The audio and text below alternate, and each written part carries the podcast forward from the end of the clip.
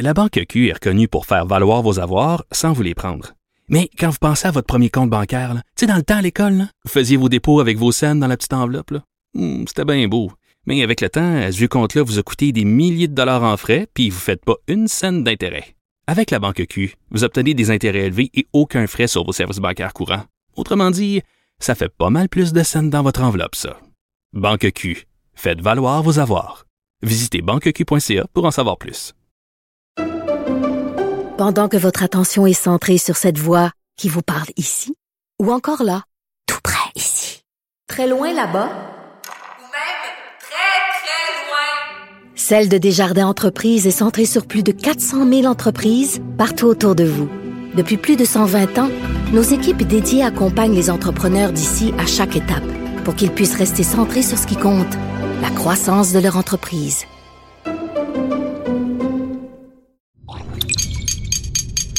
Cube Radio.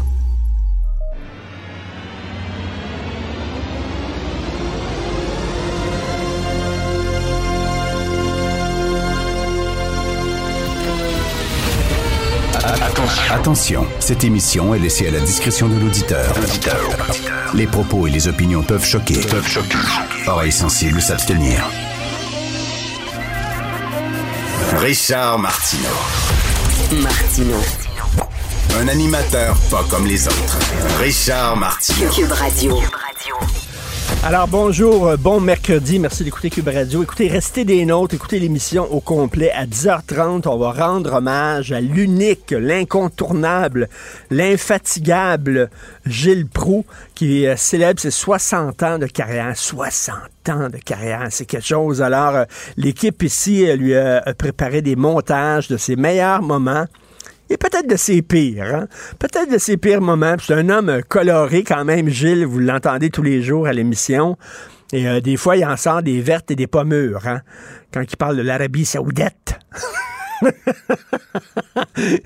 Ou Paul Saint-Pierre Plamondon, il y a de la misère. Il y a de la misère. Dominique Anglaise, Paul Saint Paul Plamont-Pierre, en tout cas. on va parler de ses plus grands moments. Euh, bien sûr, la crise d'Oka, où il était monté, hein, il était grimpé avec un micro, un mégaphone dans les mains, il était grimpé sur une vanne, puis euh, il haranguait la foule. C'était quelque chose. Et on va avoir des invités surprises. Même Gilles sait pas ça, qui qui va se pointer en studio. Donc, ça va être très, très le fun de 10h30 à 11h. Je vous ai parlé l'autre jour de ce texte très intéressant dans la presse sur les prisonniers transgenres, des hommes, des agresseurs sexuels, des pédophiles, qui à un moment donné se lèvent le matin et disent Je suis une femme. Je suis une femme, puis à cause de la nouvelle loi qui a été votée par le gouvernement Trudeau, bien sûr, vous n'avez plus maintenant besoin de passer sous bistouri, d'être opéré ou de suivre un traitement d'hormones pour être reconnue femme. Vous n'avez rien que besoin de dire, ben, je me sens femme, c'est tout. Comme l'autre jour, j'attendais aux toilettes, la toilette des hommes était occupée, la toilette des femmes était libre. Je sais pas, je me sentais femme soudainement, tout à coup. J'ai été une femme pendant cinq minutes, le temps d'aller aux toilettes des femmes. Je suis sorti, je suis redevenu homme. Bref, maintenant, ces gens-là disent je suis une femme, ils sont transférés dans des prisons pour femmes où c'est beaucoup moins sévère, les règles de sécurité sont moins sévères, euh, un environnement plus confortable, puis il y a des femmes.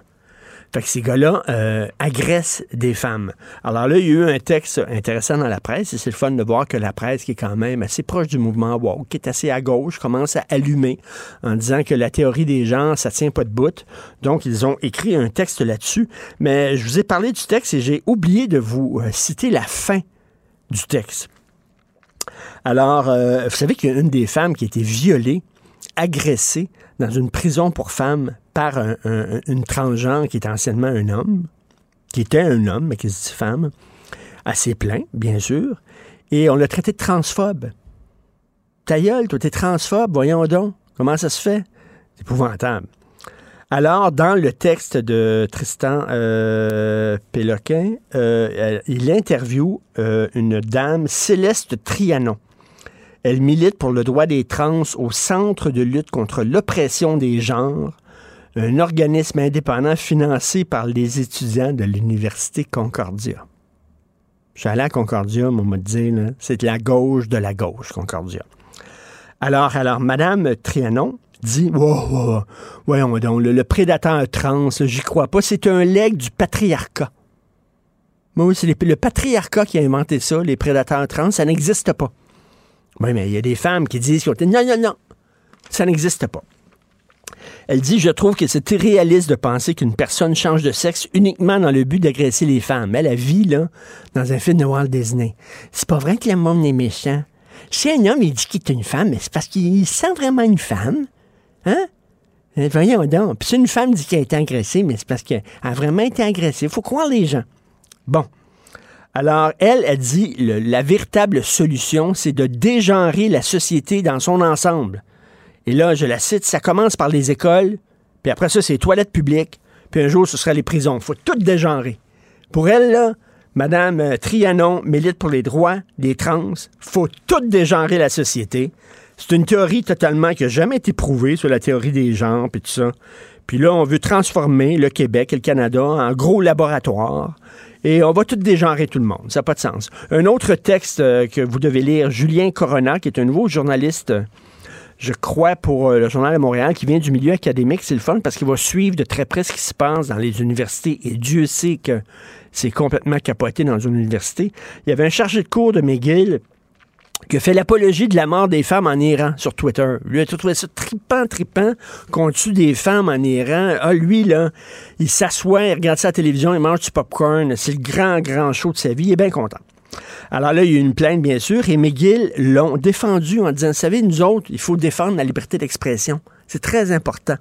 Donc, euh, le gars, il ne sera pas puni, le chargé de cours. Lui, il dit, hey, le régime des mollahs qui tue des femmes, c'est cool. Il ne sera pas puni. Imaginez si c'était un prof blanc qui disait, ouais, des policiers qui tuent des noirs. Ben oui. Ben oui. Moi, je suis pour ça. Pensez-vous que McGill dirait, ah, mais là, c'est la liberté d'expression. Pas en tout. Christy, à McGill, t'as même pas le droit de dire le mot en haine. T'as même pas le droit de dire Pierre Vallière a écrit un livre qui s'appelle Nègre blanc d'Amérique, tu vas perdre ta job. Mais tu peux écrire par contre sur Twitter, il tue des femmes en Iran. Chris que c'est le fun. Maudit que c'est une belle journée. Ça, t'as le droit. Parce que le gars, il est iranien. Hein? Mais si t'es blanc puis tu disais c'est le fun qu'on tue des noirs, ben là, on va te sacrer dehors, couper dans le cul avec raison. Mais lui, non, il faut respecter. Il faut respecter sa liberté d'expression. Ça, ce sont nos universités, ça. C'est nos universités, à nous autres, la crème de la crème. Les grands intellectuels. Martino. Le parrain de l'actualité.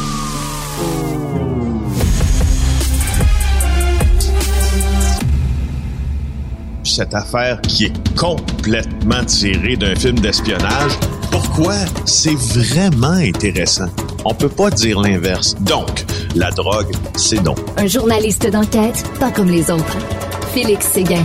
Alors, Félix, de retour à Ricova, qui va rester à Saint-Michel. Ben oui, et euh, il faut en parler parce que c'est le suivi, euh, évidemment, de cette euh, enquête euh, de notre bureau d'enquête de vendredi matin et euh, de l'émission JE à 21h30 vendredi dernier. Rappelons-nous euh, ce que euh, les policiers alléguaient à l'endroit de Ricova vendredi, c'est que, étant la SQ que la GRC les soupçonnait d'avoir eu des accointances avec le crime organisé sur une période d'une vingtaine d'années, et qui plus est, la, la GRC, elle, était plus plus claire et plus affirmative dans le fait qu'il fallait enquêter sur Ricova parce que la police les soupçonnait de euh, trafic de drogue et de blanchiment d'argent via des conteneurs. On sait que euh, Ricova a une filiale en Colombie. Bon, Ricova a nié en bloc toute cette affaire-là. Bref, Ricova, maintenant. La ville est prise avec un sacré problème. Parce Ben que oui. c'est une entreprise qui a été euh, qui a fait l'objet d'un rapport accablant de l'inspectrice générale de la ville de Montréal, Brigitte Bishop. C'est une entreprise qui a fait l'objet de reportages journalistiques, d'enquêtes journalistiques aussi, pas que de nous, de collègues aussi, chez des vis-à-vis, chez des euh, journaux vis-à-vis, chez des émissions d'enquête vis-à-vis. Mhm. Alors, tu comprends que ça s'accumule, cette Mhm, affaire-là. Et mhm. hier, il y avait des discussions spéciales en disant qu'est-ce qu'on va faire maintenant avec Ricova? Parce que ça va créer tout ça une crise euh, du recyclage. Ricova opère deux centres de tri à Montréal, opérait, je devrais dire, celui de la Chine et celui de Saint-Michel. Celui de la Chine, c'est le plus gros. Alors, Montréal va résilier son contrat avec Ricova pour le centre de tri de la Chine. Mais Ricova va continuer d'opérer le centre de tri de Saint-Michel. Pourquoi? Et ça, c'est... Ben, écoute, Pour, je vais te dire pourquoi. Ça, c'est malgré l'avis du bureau de l'inspecteur général de la Ville de Montréal, l'inspectrice dans, dans ce cas-là, parce que il, faut sortir cette compagnie-là de Montréal. Bon, alors, la Ville de Montréal n'a pas plein contrôle sur le site de euh, Saint-Michel comme elle l'a sur la Chine. C'est Marie-André Mauger qui est responsable de l'environnement au comité exécutif à la Ville qui l'a dit. Euh, et là, on crée un bris de service, blablabla. Bla, bla. On a tout entendu ça. OK?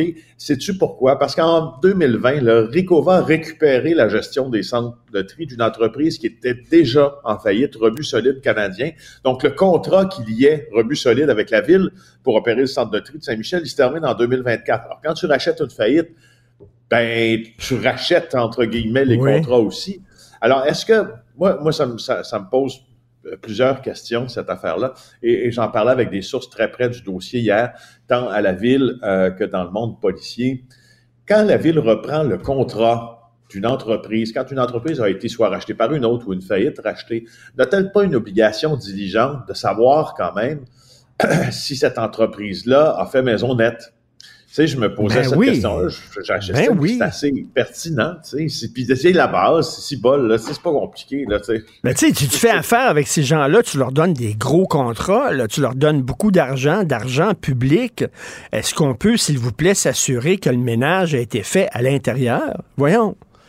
Ben, c'est c'est- c'est ça. Puis, tu sais, en même temps, je trouve que l'argument euh, de- l'argument de la, de la ville de Montréal pour dire, regardez, on a fait tout ce qu'on a pu, est un Mm. peu facile. Parce que, si tu, puis tu le résumes très bien, si tu t'apprêtes, là, dans le contrat public, à donner des dizaines de millions à quelqu'un, peux-tu sommairement vérifier l'actionnariat, les dossiers criminels? Do- euh, Domenico Colbriale, le président de Ricova, là, il n'y a pas de dossier criminel. C'est pas ce que je dis, là. mm. Il n'a jamais été accusé de rien, là. Mm. Mais si nous, on a trouvé des documents policiers qui allèguent euh, euh, ce, ce qu'ils allèguent, bref, que- qu'il y a des accointances avec Mais- le crime organisé, ben, tu vas me dire pourquoi on est seul capable de trouver ça? Mon cher Félix, et, et- et Félix, comme on dit, là, je vais être gentil, je vais changer de mot, mais si ça ressemble à du chocolat, que ça sent le chocolat et que ça goûte le chocolat, bien des chances que ça soit du chocolat.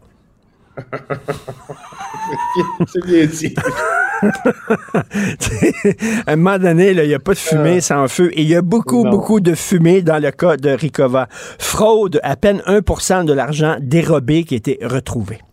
Ben oui, intéressant aussi de te parler de ça parce que, comme tu sais, euh, l'émission que j'anime, JA, la fraude, euh, on connaît ça. Euh, et là, il y, a, euh, il y a eu euh, à Ottawa un article intéressant qui a été euh, écrit par Francis Allain dans la section argent du journal aujourd'hui.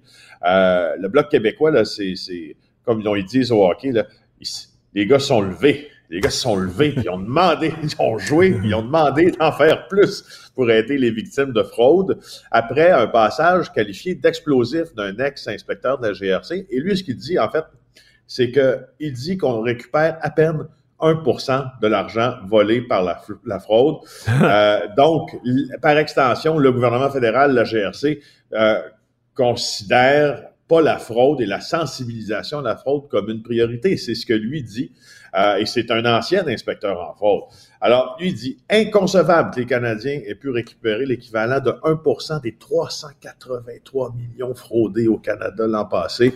Moi, je, je, je dis à, à cet inspecteur-là que je trouve ça aussi inconcevable, mais ça fait 30 ans, j'y ai fait 30 saisons là, qu'on Ben parle oui. d'affaires de fraude, et c'est toujours la même affaire. Hein? Parce que les fraudeurs, là, et surtout depuis les 20 dernières années, les fraudeurs, ils viennent pas d'ici. Et ils ne font pas souvent leur fraude d'ici. Et puis, ils sont organisés en réseau à l'étranger. On va te présenter dans le prochain mois un reportage qu'on est allé tourner à l'étranger sur des fraudeurs ici, là, qui arnaquent des grands-mamans, là. Ah oui. Ben, ces gars-là, là, ils sont gen- tout ce qu'on va faire, c'est les exposer. Penses-tu vraiment qu'ils vont être arrêtés? Ben Penses-tu non. vraiment qu'on va récupérer l'argent? Mais non. Ben non. Ben non. Je sont trouve que C'est comme, un texte qui est une évidence, mais c'est un bon texte quand même de Francis Alain. Et écoute, en terminant les 60 ans de radio de Gilles Proux, euh, à 10h30, on va faire un petit spécial, une demi-heure avec Gilles. Il va y avoir des invités euh, spéciaux.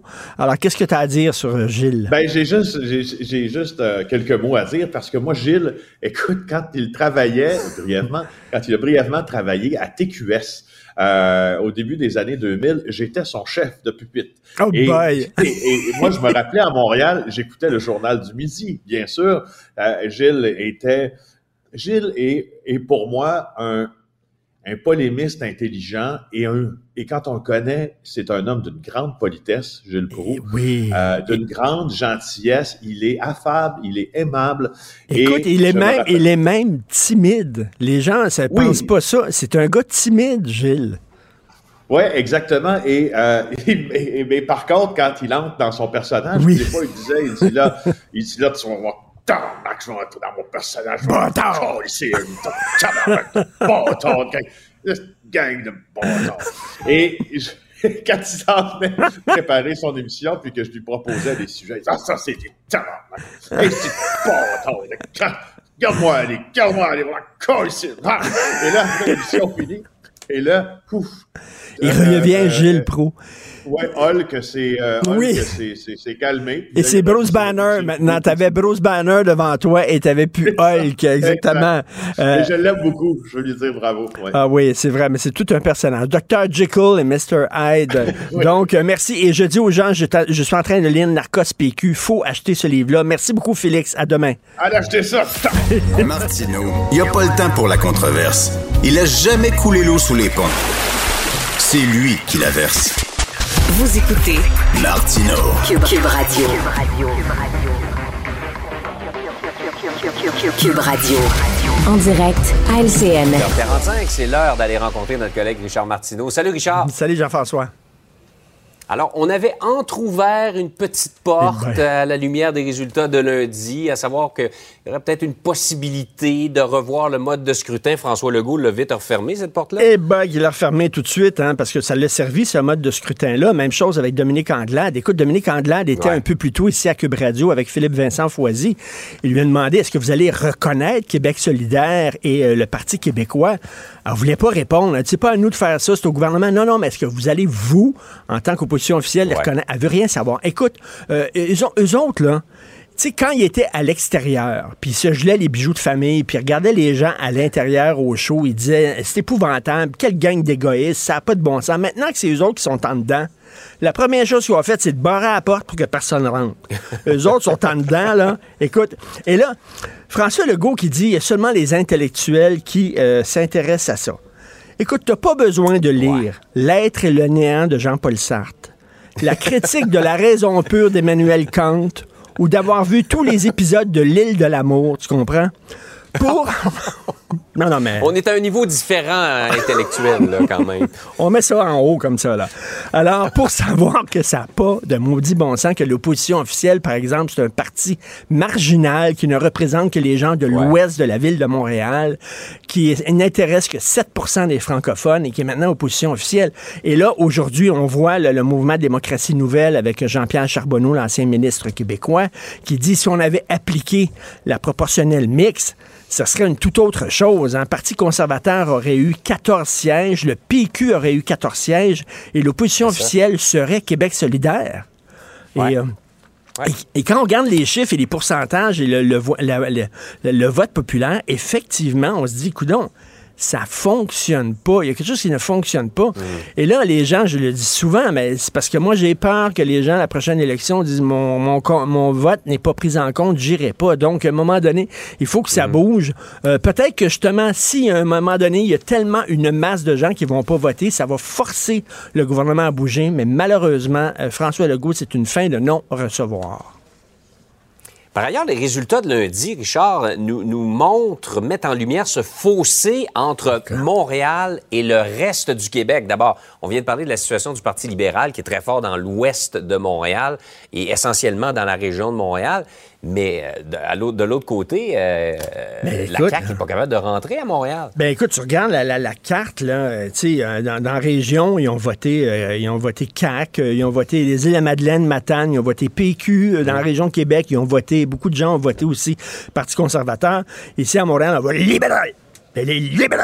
Qui votent à Montréal, ou alors dans la République indépendante du plateau, c'est Québec solidaire qui vote, et, c'est tout. Et, moi, ça me fait penser, écoute, j'avais vu une caricature il y a plusieurs années dans un, dans un magazine, quand je regarde Montréal et les régions, la caricature montrait un défilé militaire. Tu avais 10 000 soldats qui marchaient au pas. Il y avait tous la jambe droite à terre, puis la jambe gauche des airs. Mmh. Il y a un soldat qui avait la jambe gauche à terre, puis la jambe droite des airs puis il disait, il y aurait que moi qui le bon pas. Tout le monde se trompe. Et ça, c'est Montréal. Quand j'étais rédacteur en chef du journal Voir, le journal branché à Montréal, on, était tellement cool. On était à Montréal, on est, on est multiculturel, on parle en anglais. Puis quand il y a un de nos journalistes qui était invité dans un festival en région, on disait Oh, toi, tu vas aller à Rimouski. Là-bas, il danse encore des sept carrés. Puis un show de musique à Rimouski, c'est un vieux monsieur pas dedans sur une scène qui joue de la cuillère. Oh mon Dieu, tu vas t'ennuyer. Alors, c'est un peu comme ça, là. Montréal regarde les régions de haut. On est le nombril du Québec. Et là, les régions disent effectivement, vous êtes une cavité dans le bas du corps, mais un petit peu plus bas en arrière. Vous n'êtes pas vraiment le nombril, là, tu sais. Les gens des régions nous regardent en disant, je m'excuse, il y, a, vraiment une division. entre Québec et les régions. Et euh, Montréal disait on a le bon pas, mais je pense que les régions disent vous vous trompez à Montréal. Euh, donc, mais là, écoute, le fossé est incroyable entre les oui, effectivement. Je le dis souvent à des collègues euh, un peu trop montréalistes, comme je dis. Il y a de la vie à l'extérieur de l'île de Montréal. Hein. Ah ouais, c'est vrai, ça, tu penses ça? Moi, je pense rien qu'à Montréal. ça. hey, Richard. Salut. Je pensais pas revivre ton époque de rédacteur en chef chez Voir. J'avais les cheveux longs. Bonne journée. Ah, salut. La Banque Q est reconnue pour faire valoir vos avoirs sans vous les prendre. Mais quand vous pensez à votre premier compte bancaire, tu sais, dans le temps à l'école, vous faisiez vos dépôts avec vos scènes dans la petite enveloppe. Hmm, c'était bien beau. Mais avec le temps, ce vieux compte-là vous a coûté des milliers de dollars en frais, puis vous ne faites pas une scène d'intérêt. Avec la banque Q, vous obtenez des intérêts élevés et aucun frais sur vos services bancaires courants. Autrement dit, ça fait pas mal plus de scènes dans votre enveloppe, ça. Banque Q, faites valoir vos avoirs. Visitez banqueq.ca pour en savoir plus. Pendant que votre attention est centrée sur vos urgences du matin, vos réunions d'affaires du midi, votre retour à la maison ou votre emploi du soir, celle de Desjardins Entreprises est centrée sur plus de 400 000 entreprises à toute heure du jour. Grâce à notre connaissance des secteurs d'activité et à notre accompagnement spécialisé, nous aidons les entrepreneurs à relever chaque défi pour qu'ils puissent rester centrés sur ce qui compte, le développement de leur entreprise. IGA est fier de présenter l'émission À vos affaires. Pour économiser sur votre panier d'épicerie, surveillez les offres et promotions de la circulaire disponible à IGA.net chaque semaine. IGA, vive la bouffe et les bonnes affaires. Martino. Le cauchemar de tous les woke.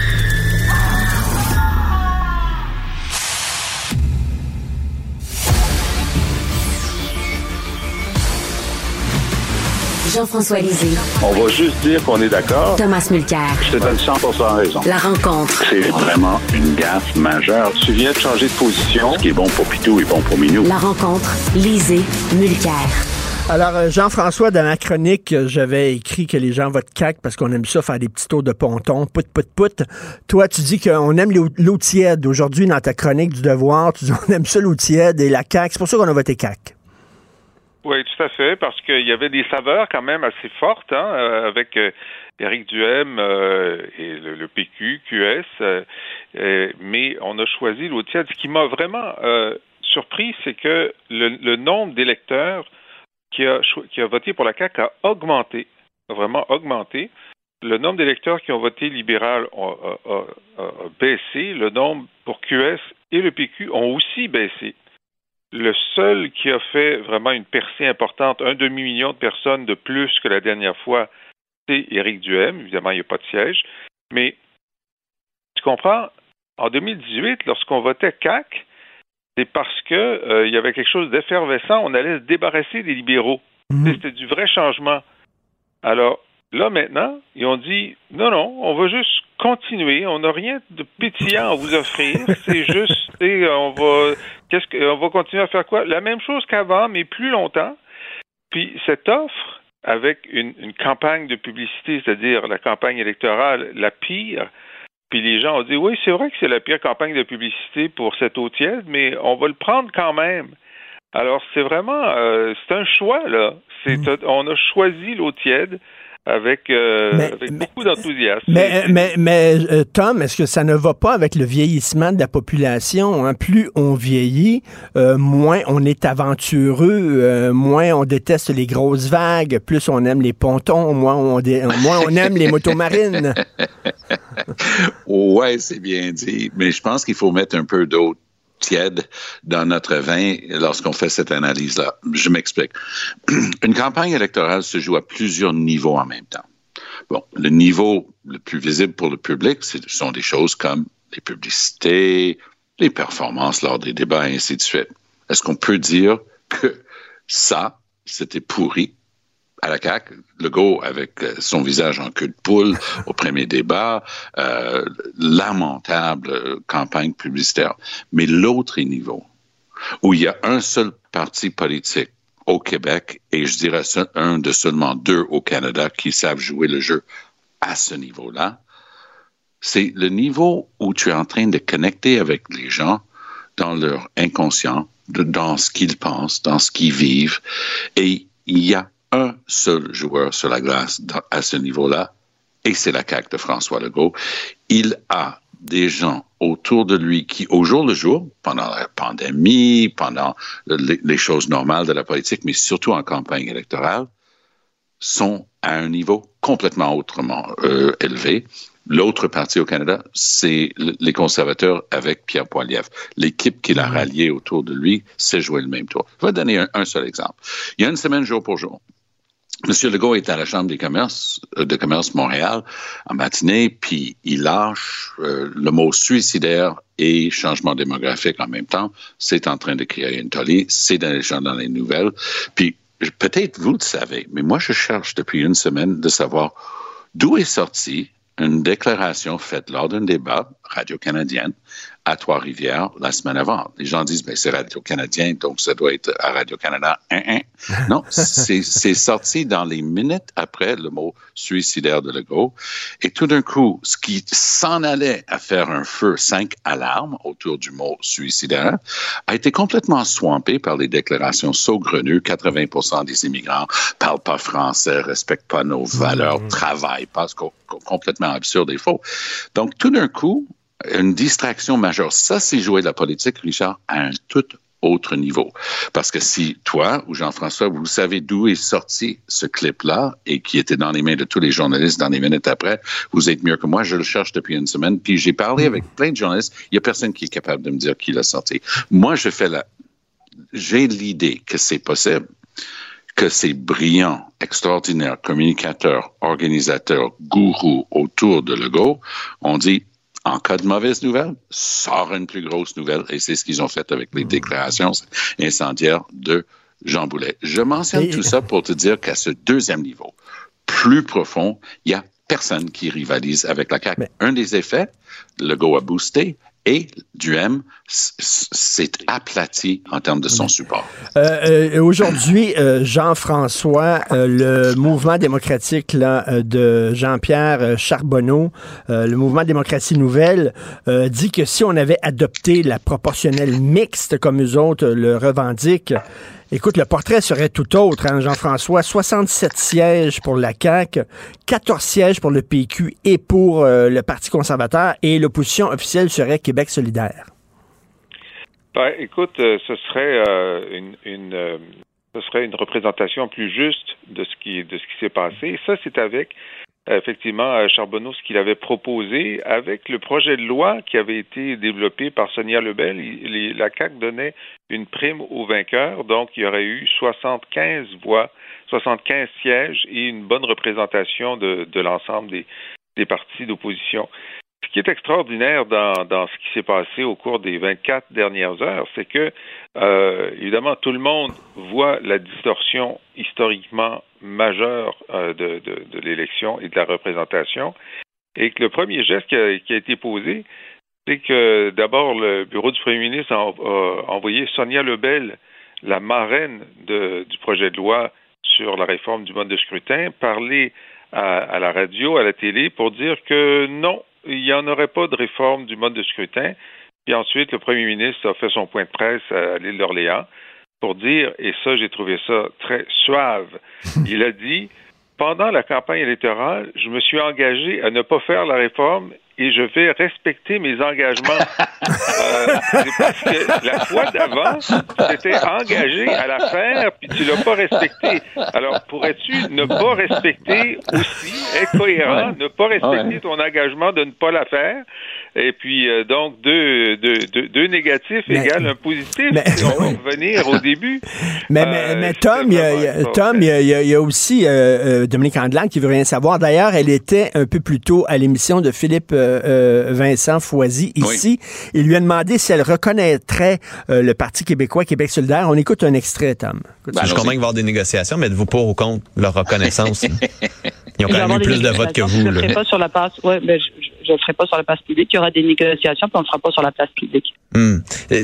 Euh, c'est- quoi les défis de votre parti pour la, les prochaines Et années? donc, donc euh, elle, veut, elle, veut, elle veut rien savoir. Là. Il, a- il m'a posé la question deux, trois fois. Elle dit pas que. Mais si tu étais à sa place, Tom, j'imagine que tu ferais la même chose. Pourquoi elle reconnaîtrait le PQ et Québec solidaire? Ben, c'est évident. Mais il y a un, un danger à un autre niveau. Encore une fois, je suis rendu dans mes histoires de niveau aujourd'hui, mais je me permets de le dire. C'est que quand tu fais par une loi une, règle qu'un parti politique c'est 12, puis là tout d'un coup, tu as le gars qui dit ben c'est moi le premier ministre, c'est- moi qui ai les nananes, je peux décider moi de donner des nananes au Parti québécois ou à Québec solidaire. Pour moi, c'est une évidence qu'ils doivent avoir un statut qui reflète leur position et leur nombre de votes. Et c'est sûr qu'il va y avoir des négociations là-dessus.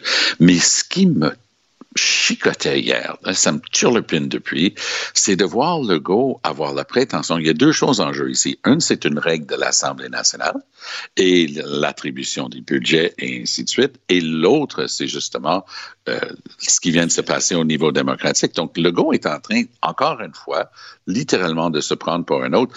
Là-dessus, Anglade a raison de dire il va y avoir des discussions, mais je ne commencerai pas à donner la réponse. La question était parfaite, mais sa réponse l'était tout autant. C'était garde, laisse-moi le temps que la poussière tombe, on va aller avoir ces discussions-là en temps et lieu à la bonne place.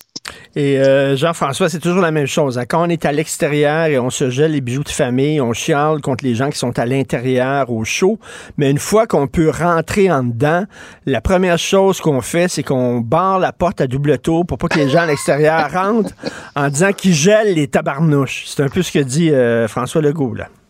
Ben, c'est un peu plus euh, compliqué. Effectivement, si on joue à la politique brute, OK, euh, et ça prend euh, ça prend l'unanimité, je pense, des partis pour décider de déroger à la règle, ce, ce serait ça. Mais heureusement, au Québec, de- depuis un certain temps, on ne joue pas à la politique brute, on, on fait preuve de magnanimité. Et c'est ce qui s'est passé lorsque Mario Dumont était tout seul. Euh, les partis lui ont donné plus de temps de glace puis plus de budget. Ensuite, Amir Kadir était tout seul. Il y a eu plus de temps de glace et de budget. Même chose quand il était juste avec Françoise David. Même chose lorsqu'ils étaient quatre. Alors, on a une, histoire de, euh, une, pratique de, magnanimité envers les petits partis à l'Assemblée nationale. Et s'il fallait que cette fois-ci, il y a un veto, disons, de l'opposition officielle, ce serait un recul, alors que tout le monde se gargarise, dont Dominique Amblade, d'être de, vouloir le rassemblement. Là, ton premier geste de rassemblement, c'est de refuser euh, d'accepter euh, que les autres aient le droit de parole. C'est mal parti. Non, c'est pas une question de. Non, je, je me permets de corriger. Non, c'est une question de leur enlever un droit de parole. C'est de toute façon, peu importe les changements qu'on apportera, ce sera toujours l'ouverture de la période des questions par l'opposition officielle. Les autres ont quand même le droit. Moi, j'étais là quand Mario Dumont était tout seul. Et euh, il avait le droit de, de parler. Euh, c'est la technique du pont Lévis. Hein? C'est une fois que tu es dans le château fort, pouf, tu Oui. lèves le pont, tu empêches les autres euh, de rentrer. Et, mais il y a une chose que je vais me permettre de dire, puis je le dis, sachant que les gens qui me connaissent savent que les idées politiques d'Éric Duhem peuvent pas être beaucoup plus loin des miennes que c'est le cas, mais je vais me battre pour que Éric Duhem ait le droit d'avoir accès au hot room ou aux autres places à l'Assemblée nationale pour faire des points de presse. Euh, Parce que c'est pour moi inconcevable que ce gars-là, avec ce niveau de soutien, ne puisse même pas rentrer dans le sein des saints pour euh, parler avec les journalistes. Je trouve ça inconcevable. Tout à fait. Jean-François, il est un peu présomptueux quand même, Éric Duhem. Il se prend pas pour un 7-up flat parce que là, il veut essayer de... il veut cruiser des caquistes. Veux-tu bien me dire pourquoi un caquiste qui est dans un gouvernement majoritaire quitterait le gouvernement majoritaire pour le parti qui a, le, euh, qui, qui a même pas un député? Pourquoi un Ben, caquiste écoute, ferait ça? Ben, je vais, je vais te le dire. Mais d'abord, je vais revenir. Je veux dire, euh, effectivement, en ce moment, les députés euh, péquistes et caquistes seraient euh, considérés comme des députés indépendants s'il n'y a pas de magnanimité de la part du gouvernement et de Mme Anglade. Mm. Alors, s'il y a un peu de générosité, d'une volonté de rassemblement, ils vont reconnaître que c'est un groupe et ils vont avoir des budgets et donc plus de capacité euh, de participer aux commissions parlementaires, par exemple. Pour euh, Éric Duhem, écoute, lui, il fait le calcul que euh, va avoir bien du monde qui seront pas au Conseil des ministres, puis ça c'est certain, et peut-être des anciens ministres qui vont être envoyés sur le banc. Alors, il va avoir énormément de frustration. Et il dit bon, est-ce que vous aimez mieux être la plante verte pendant quatre ans puis que personne ne va parler de vous, ou voulez-vous être la vedette du Parti conservateur comme Camille euh, comme euh, Claire Claire Sanson l'a été pendant, pendant deux ans Sanson. et être aux nouvelles tous les jours. Alors ça Mais oui, mais euh, Tom, euh, c'est vraiment le petit poisson dans un très gros aquarium ou tu vas être un gros poisson dans un petit aquarium. Qu'est-ce qui est? Moi, je pense qu'Éric Duhem connaît la nature humaine plus que bien du monde. Parce que non seulement c'est vrai qu'il risque d'avoir d'anciens ministres qui ne sont pas au, Conseil des ministres, mais dans, toute ma carrière, je n'ai jamais rencontré une seule personne qui était candidate dans une élection qui pensait pas qu'il avait l'étoffe d'un ministre ou d'une ministre. C'est c'est la nature humaine. Puis il y a des gens qui capotent. J'en ai vu quitter la vie politique, je nommerai pas, là, parce qu'ils étaient tellement euh, peinés. C'est c'est le cas de le dire, c'est même pas frustré, c'est de la peine euh, d'avoir travaillé souvent longtemps en opposition, puis pouf, tout d'un coup, Conseil des ministres, puis t'es pas là-dedans. Alors, euh, oui, c'est la nature humaine qui va jouer ici. Duhem est en train de montrer que c'est un vrai schnorro parce que je pense qu'il a tout à fait raison. Il va avoir un autre Claire Sanson ou Camille Sanson, selon le cas. mais euh, mais euh, non, il- il- je suis persuadé qu'il il va être capable d'aller jouer du voodoo avec quelqu'un qui va être très, très, très frustré. Alors, euh. Jean-François, il va dire à, à Samson, au lieu de te faire couper les cheveux euh, à la CAQ, euh, reste euh, avec nous autres, viens avec nous autres, et tu vas pouvoir garder tes cheveux longs et ta force. Exact. Samson. Ça devrait, euh, à mon avis, ça devrait être interdit. Ça devrait être interdit lorsque tu viens d'être élu sur Ben une bannière et qu'une autre bannière, contre une autre bannière, euh, tu devrais pas pouvoir changer de bannière en cours de mandat. Euh, sinon, tu retournes en élection. Parce que les gens ont choisi un caquiste, ils n'ont pas choisi un conservateur. Tout à Et là, fait. tout à coup, ils se retrouvent avec un conservateur. Alors, c'est profondément antidémocratique. Tout à fait. Merci beaucoup à vous Allez. deux. On se reparle demain. Merci. À demain. À demain. Si vous voulez lire les commentaires de Jean-François Lisée sur son excellent blog ou alors euh, vous abonner euh, à son excellent balado auquel je suis abonné, euh, il commente l'actualité et il revient sur les grandes dates de l'histoire du Québec. Allez sur la boîtealisée.com. Joignez-vous à la discussion. Appelez ou textez le 187 Cube Radio 1877 827 2346. Alors là, je comprends plus rien. Elon Musk, là, il va-tu acheter Twitter? Il veut pas acheter Twitter. Il veut acheter Twitter. Il veut pas acheter Twitter. Vraiment, j'ai j'ai une application sur mon téléphone là, qui m'avertit lorsque Elon Musk change d'idée concernant Twitter. Nous allons parler à M. Ashkan Karbas-Frochan, qui est fondateur et président de Watch Mojo. C'est une société à capitaux privés. Euh, bonjour, M. Karbas-Frochan. Oui, bonjour. Alors, euh, bon, là, pourquoi il arrête pas de changer d'idée comme ça, euh, M. Musk? Mais surtout, c'est parce que le monde a changé. Au mois d'avril, quand il a décidé de faire une offre pour Twitter, les marchés boursiers étaient quand même plus élevés. Puis je dirais que il n'y avait pas vraiment de souci avec soit Tesla ou SpaceX. Euh, alors, il était un peu euh, bored. Euh, alors, il a décidé de faire un- euh, une offre pour Twitter, qui s'est passé entre-temps, c'est clairement que les marchés ont chuté. Euh, puis surtout, il y a quelques défis avec Tesla et SpaceX. C'est pas comme si les, ces deux organisations vont avoir des problèmes à long terme. Mais à court terme, c'est clair que donc, son attention devrait être euh, focusée sur ces deux compagnies. Alors, il a changé d'avis, puis il a essayé de, de sortir de, de, ou de changer d'avis, mais il pouvait pas, parce qu'il avait quand même signé une entente qui était définitive.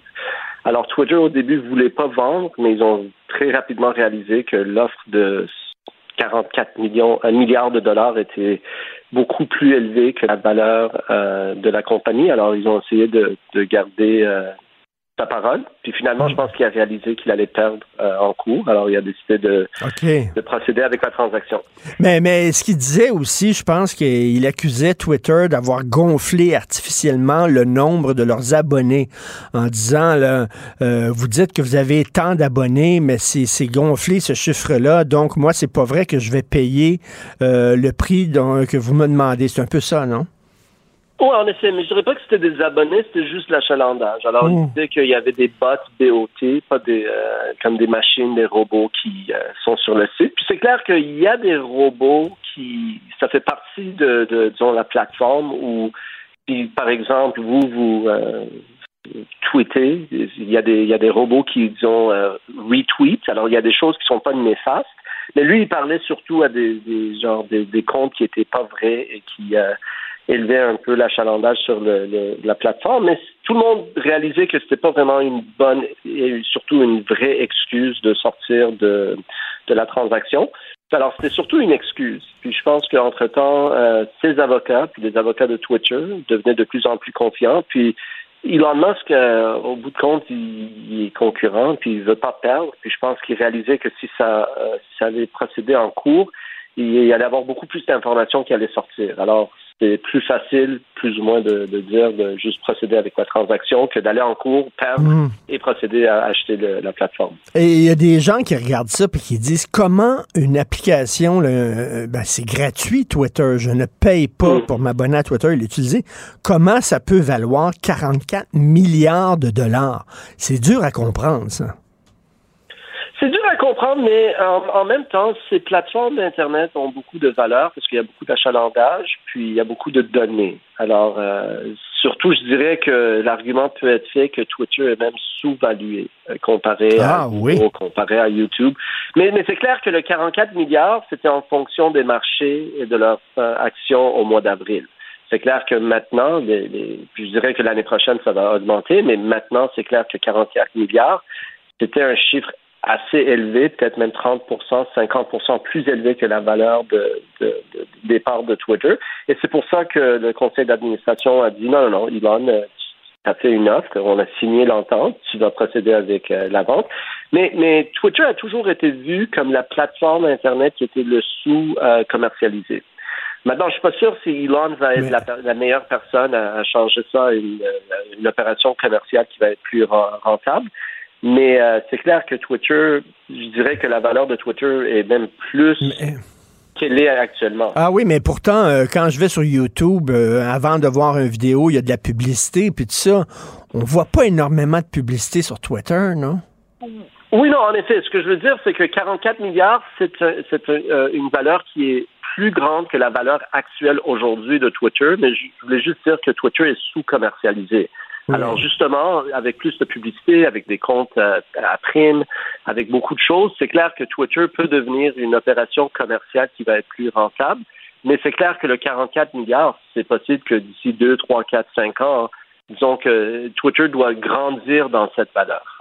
Et euh, là, on sait que bon, les médias sociaux, ils ont de la pression pour euh, faire le ménage et euh, ne pas ne pas servir de propagande pour des théories du complot, des discours de haine, etc. Lui, Elon Musk, s'il devient propriétaire de Twitter, il a il a dit nous nous ça va être la liberté d'expression all the way, c'est ça?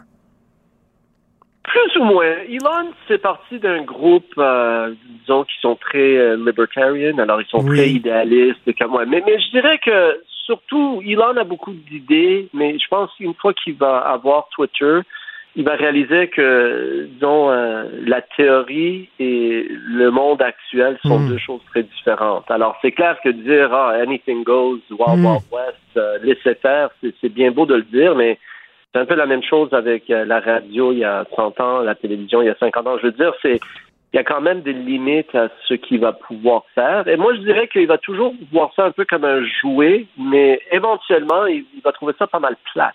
Parce qu'il va réaliser que c'était plus c'est plus facile d'être un utilisateur sur, sur Twitter qui peut faire ce qu'il veut. Mais une fois qu'il est propriétaire, il va réaliser qu'il y a beaucoup plus de responsabilités et des limites à ce qu'il peut faire. Euh. Alors, je pense pas qu'il va le vendre, mais je veux dire, il va trouver ça un peu... euh, il, va, il va se re- retrouver un peu menotté à ce qu'il peut faire euh, du jour au jour. Ben, j'aime bien l'expression que vous avez utilisée, euh, M. Karbache-Frochan, euh, en, en disant c'est un jouet. hein. On a l'impression qu'Elon Musk, c'est comme un enfant avec beaucoup, beaucoup d'argent qui s'achète des trains électriques et qui, euh, après avoir joué avec son train pendant un mois, se tanne, s'ennuie. Mhm. C'est un peu ça, hein? Non, c'est en effet ça. Mais je dirais, c'est la même chose. Il a acheté Tesla. C'est pas comme s'il était le fondateur de Tesla, mais c'est clair que c'est lui qui a grandi la valeur, etc. Mais c'est la même chose avec. euh, puis il n'est pas le seul. Il y a euh, Jeff Bezos d'Amazon, il a acheté Washington Post. Euh, jadis, il y avait William Randolph Hearst qui était propriétaire des médias. Monsieur Pelado, je veux dire, c'est on, on est toujours attiré à la média, aux médias. Puis Twitter, c'est toujours un bijou que plusieurs personnes voulaient, mais il n'y avait pas plusieurs, il y avait pas plusieurs personnes qui pouvaient l'acheter. Alors Elon Musk, c'était un peu l'exception. C'est un peu comme un, un- un propriétaire surprenant, mais euh, en même temps, c'était pas si surprenant que ça, parce qu'il n'y avait pas de grand monde qui pouvait euh, signer ce genre de chèque pour la plateforme. Euh, moi, je suis fasciné par le personnage d'Elon Musk. Vous, vous êtes fondateur, président de WatchMojo. C'est une société à capitaux privés.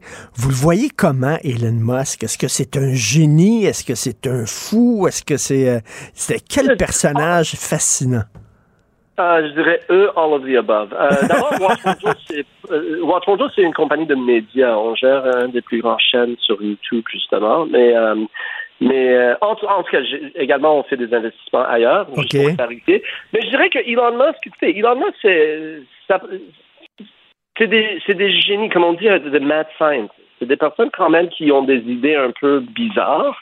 Ils ont beaucoup de, de persistance, ils ont beaucoup de, de, de temps libre, des idées. Puis c'est clair qu'il y a, il y a 15 ans, on disait que Elon Musk, qui, avait, qui était co-propriétaire de PayPal avec euh, tout un groupe qui est allé, ils ont démarré plusieurs compagnies. Mais euh, il y a 15 ans, 10 ans, on disait, ah, il il peut pas construire une voiture. Alors on voit avec Tesla qui, qui pouvait bel et bien construire une voiture.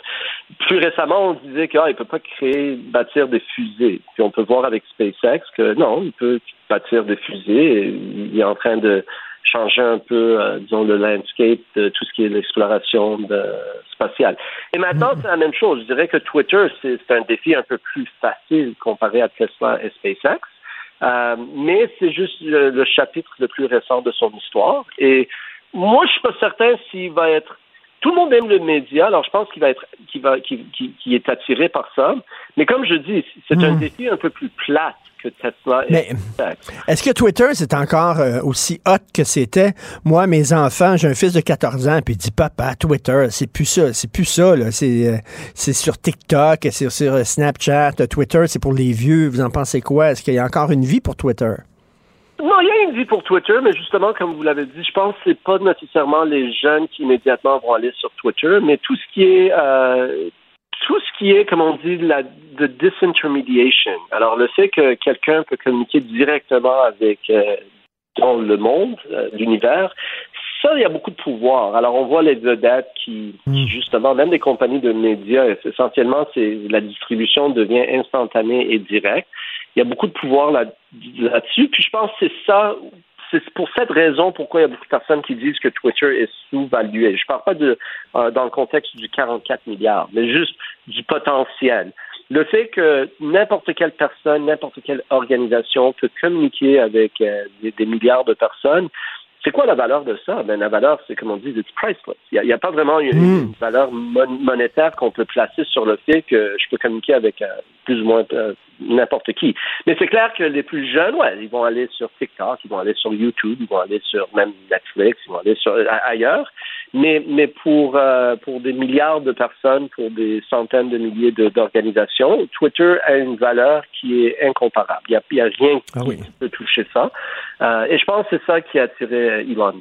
Et en terminant, là, vous parliez d'Elon Musk, euh, le, le Hyperloop, là, son moyen de transport euh, euh, révolutionnaire qui nous permettrait, par exemple, de faire Montréal-Toronto, je sais pas, moi, en trois quarts d'heure, quelque chose comme ça. Est-ce que c'est fini ou ça continue sur le Hyperloop? Non, OK.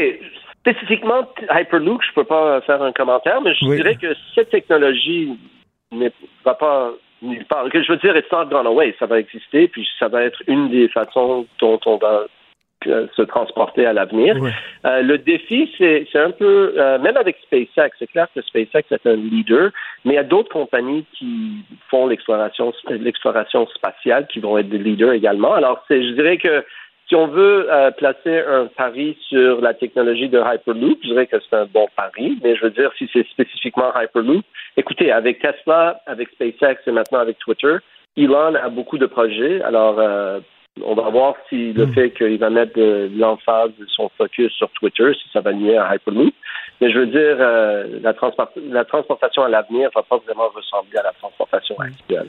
Ben, merci beaucoup. C'était très intéressant, Monsieur Ashkan Karbas-Frochan, fondateur, président de Watch Mojo. Merci, bonne journée.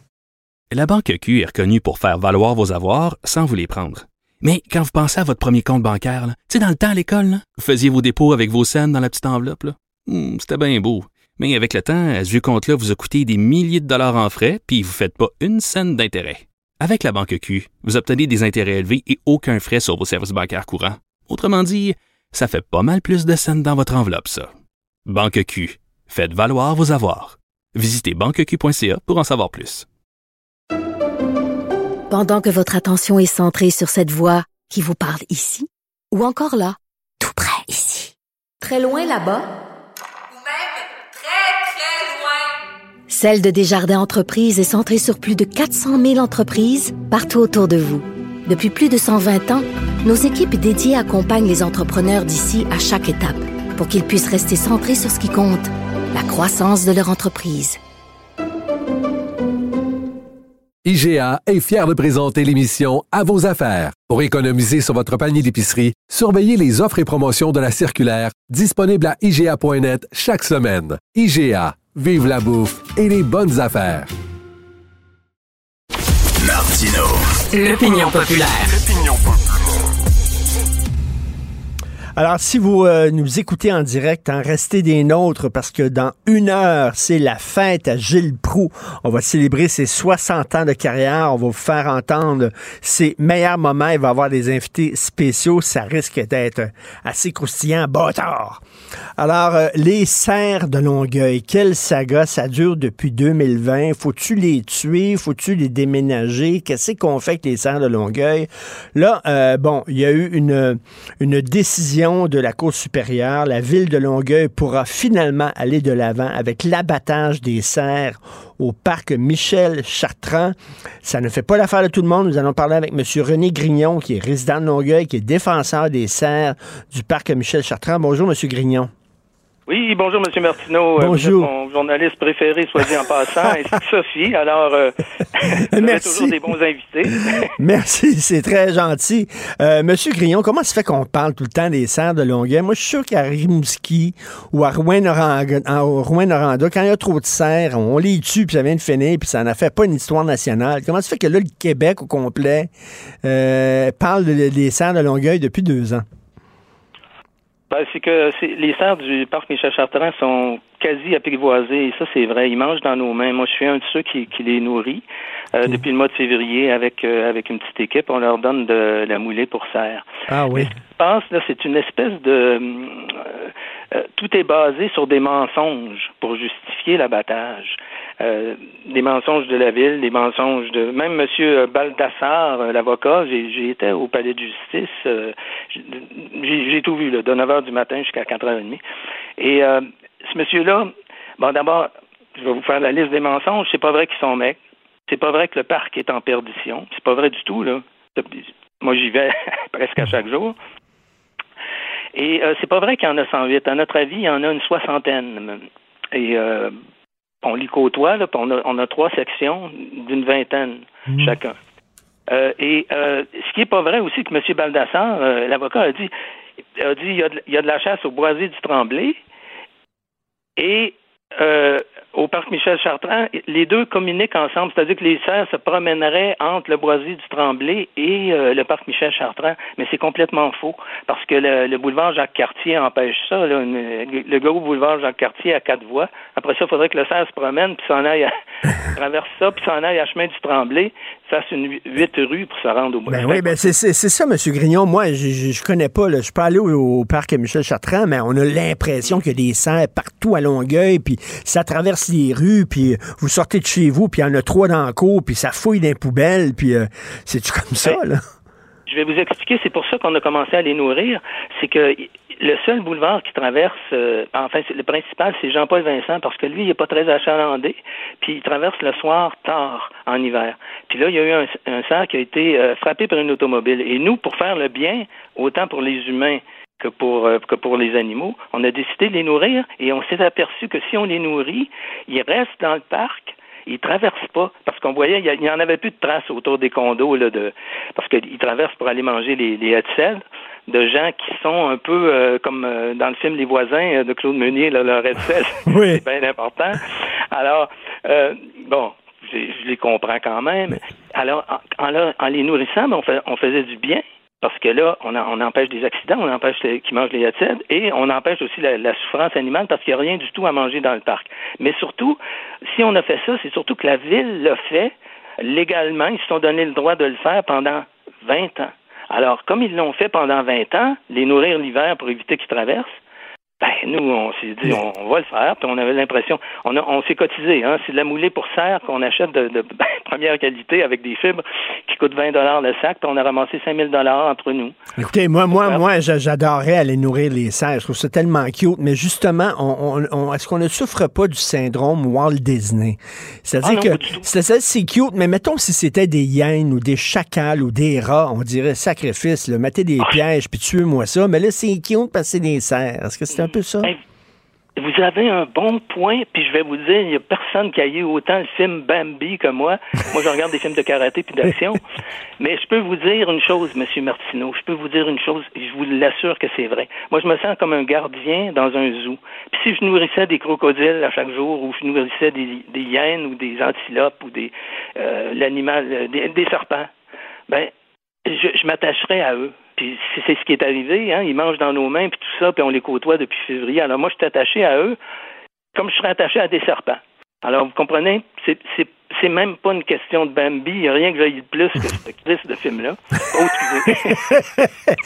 Euh, moi, moi, ça m'avait traumatisé quand j'étais enfant, ce film-là. J'en ai Ah oui, pleuré. hein? Ah oui. Mais, Ah, mais, vous êtes un connaisseur de films, hein? Je vous écoute tous Oui. les matins, moi, depuis... euh, je sais que vous êtes un connaisseur de films. Même les films d'auteur, vous les connaissez tous. Oui, oui, et les films de- pas vous ayez vu Bambi. Et les films de karaté, j'aime ça moi aussi. Euh, écoutez, Ah oui, on, on dit que on dit que le parc, il est petit, 2 km carrés, il peut abriter au maximum 15 cerfs, puis là, ça a l'air qu'il y en a 108, 109, Pas vrai. 110. Oh, pardon, je vous, je vous écoute. Non, non, Il y en- allez-y, allez-y. Il y en a 108 euh, qui le disent, mais comme je vous dis, dans les mensonges, euh, on a essayé d'avoir ce rapport-là du MFFP. On l'a demandé, puis on dit il n'existe aucun document euh, là-dessus au MFFP. On l'a demandé, hein, euh, ce rapport-là. Parce que nous, on, on pense qu'il y en a 60 et que c'est des mensonges. Encore là, tout est basé sur des mensonges pour justifier l'abattage. C'est un attend pas l'autre. là. Mais, mais, mais- et, et là, il y a Gilles Proux. J'en parlais avec Gilles parce qu'il adore les animaux, Gilles Proux. Fait que là, Mhm. il dit pourquoi ils font pas rien que les stériliser. Puis c'est tout. Exactement. Même, euh, ben, c'est sûr qu'on pourrait les relocaliser, euh, puis, que là, il y, a- même un, rapport de gestion de la faune euh, du, gouvernement du Québec qui dit qu'il en manque à plusieurs endroits, comme par exemple à Sainte-Justine de Newton, où il y a 84 kilomètres carrés de terres agricoles. Mais moi, je pense que si, si on les relocalise pas euh, à, des, à des endroits où il en manque, comme dit le gouvernement, on pourrait euh, les stériliser et les laisser dans le parc en, en, entourant ça avec leur laisser une section du parc avec un treillis clôture. Puis ça, c'est même M. Michel Lahaye, qui est le biologiste, un grand chasseur, euh, euh, proposait ça, de le- les laisser parce qu'un cerf ne vit que 12 ans. Et si ça vit que 12 ans, puis tu stérilises, euh, ça sera... Il y en a qui ont 10 ans, là, je le sais, moi je les côtoie. Il y en a qui ont 10, 11 ans, ils vont mourir. euh, y, y en a qui meurent, là. Il y en a un qui est mort, qui est mort il y a deux semaines. Il, il était à côté du parc, il était mort. Euh, mais, mais, Monsieur Grignon, euh, il l'a relocalisé. Il y a des gens qui disent, des experts qui disent, les autres sont domestiqués quasiment ces serres-là. Si on les relocalise, ce ne sera pas un service à leur rendre parce qu'ils sont pas habitués à vivre dans un environnement sauvage. Oui, mais euh, à Sainte-Justine de Newton, c'est des, ter- des terrains agricoles déjà, ça serait moins pire à ce niveau-là. Et, et comme je vous disais, moi, moi, je suggère de les garder. Les garder, puis euh, de, de, de- d'attendre, je veux dire, c'est ça, s'ils vivent 12 ans, là, ce sera pas long. Là. Il y en a, comme je vous dis, qui ont 10 ans. Et euh, ça serait une, simple. Puis les nourrir, de les stériliser, évidemment. Les nourrir, moi, je suis prêt à, aller- à y aller. Là. J'ai offert à la ville de, de, de collaborer avec eux. Ils veulent Mais- rien mais- savoir. Mais vous savez, les nourrir, là, euh, euh, des fois, moi, à chaque fois que je vois des gens nourrir des pigeons, je dis tout le temps, arrêtez, arrêtez, Christy, le- de nourrir les pigeons. Il y en a trop, ça chie partout, c'est dégueulasse. c'est ça Oui, la même affaire, là? Je comprends, je comprends la- l'affaire, mais le, le but de les nourrir, euh, c'était pour éviter les accidents d'auto. Là. Il faut, faut vraiment comprendre cet aspect-là. C'est parce que le parc, c'est très particulier et c'est un cas unique. Euh, et moi, et moi personnellement, je suis pas contre la chasse. Là. Je sais qu'ils s'en tuent 45 000 par année. Puis euh, j'étais un gars de Mont-Laurier. là. J'ai vu ça, un chevreuil sur un top de char à l'âge de 7 ans, là, puis ça m'a pas impressionné.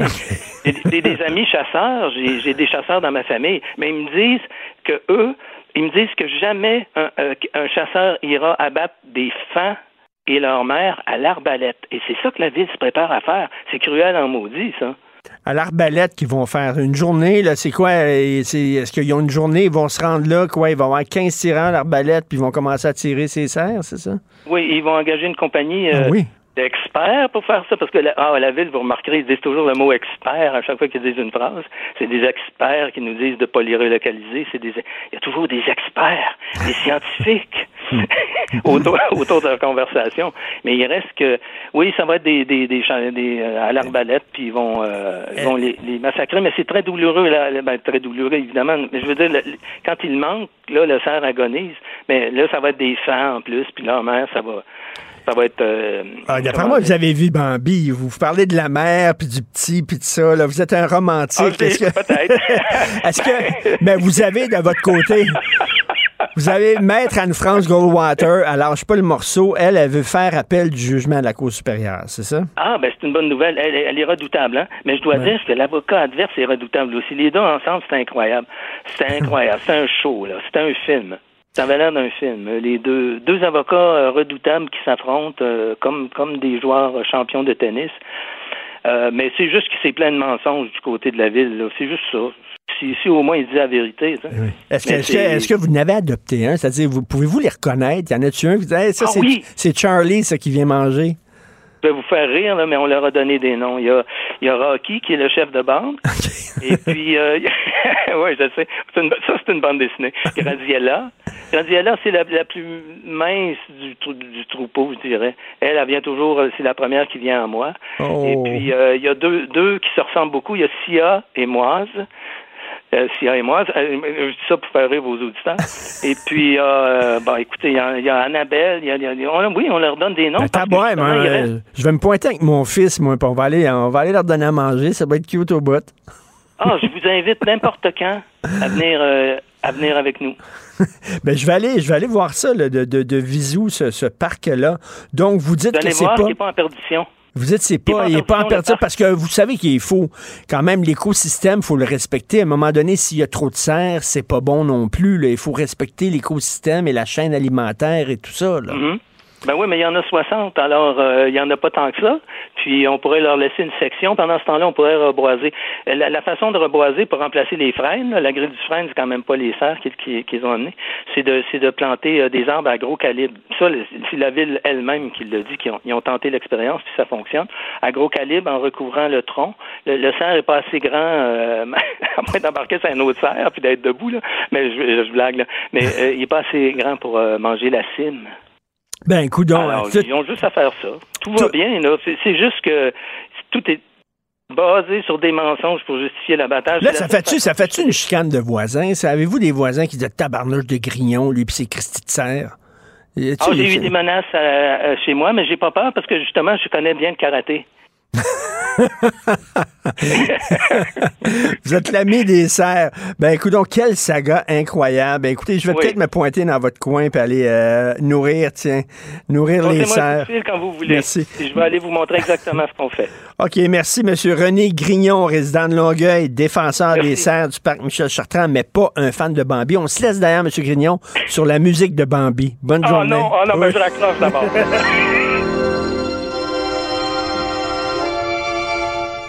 L'amour est un chant éternel qui fait tourner le monde. Avis à la gauche. Ben oui, on le sait. Martineau, ça n'a pas de bon sens comme il est bon. Vous écoutez Martineau. Cube Radio. Je te rappellerai que 1,3 milliard, 44 milliards de dollars. C'est beaucoup, beaucoup d'argent. À partir de cet événement-là, il y a eu un point de bascule. Un directeur de la section argent, pas comme les autres. Yves Daou.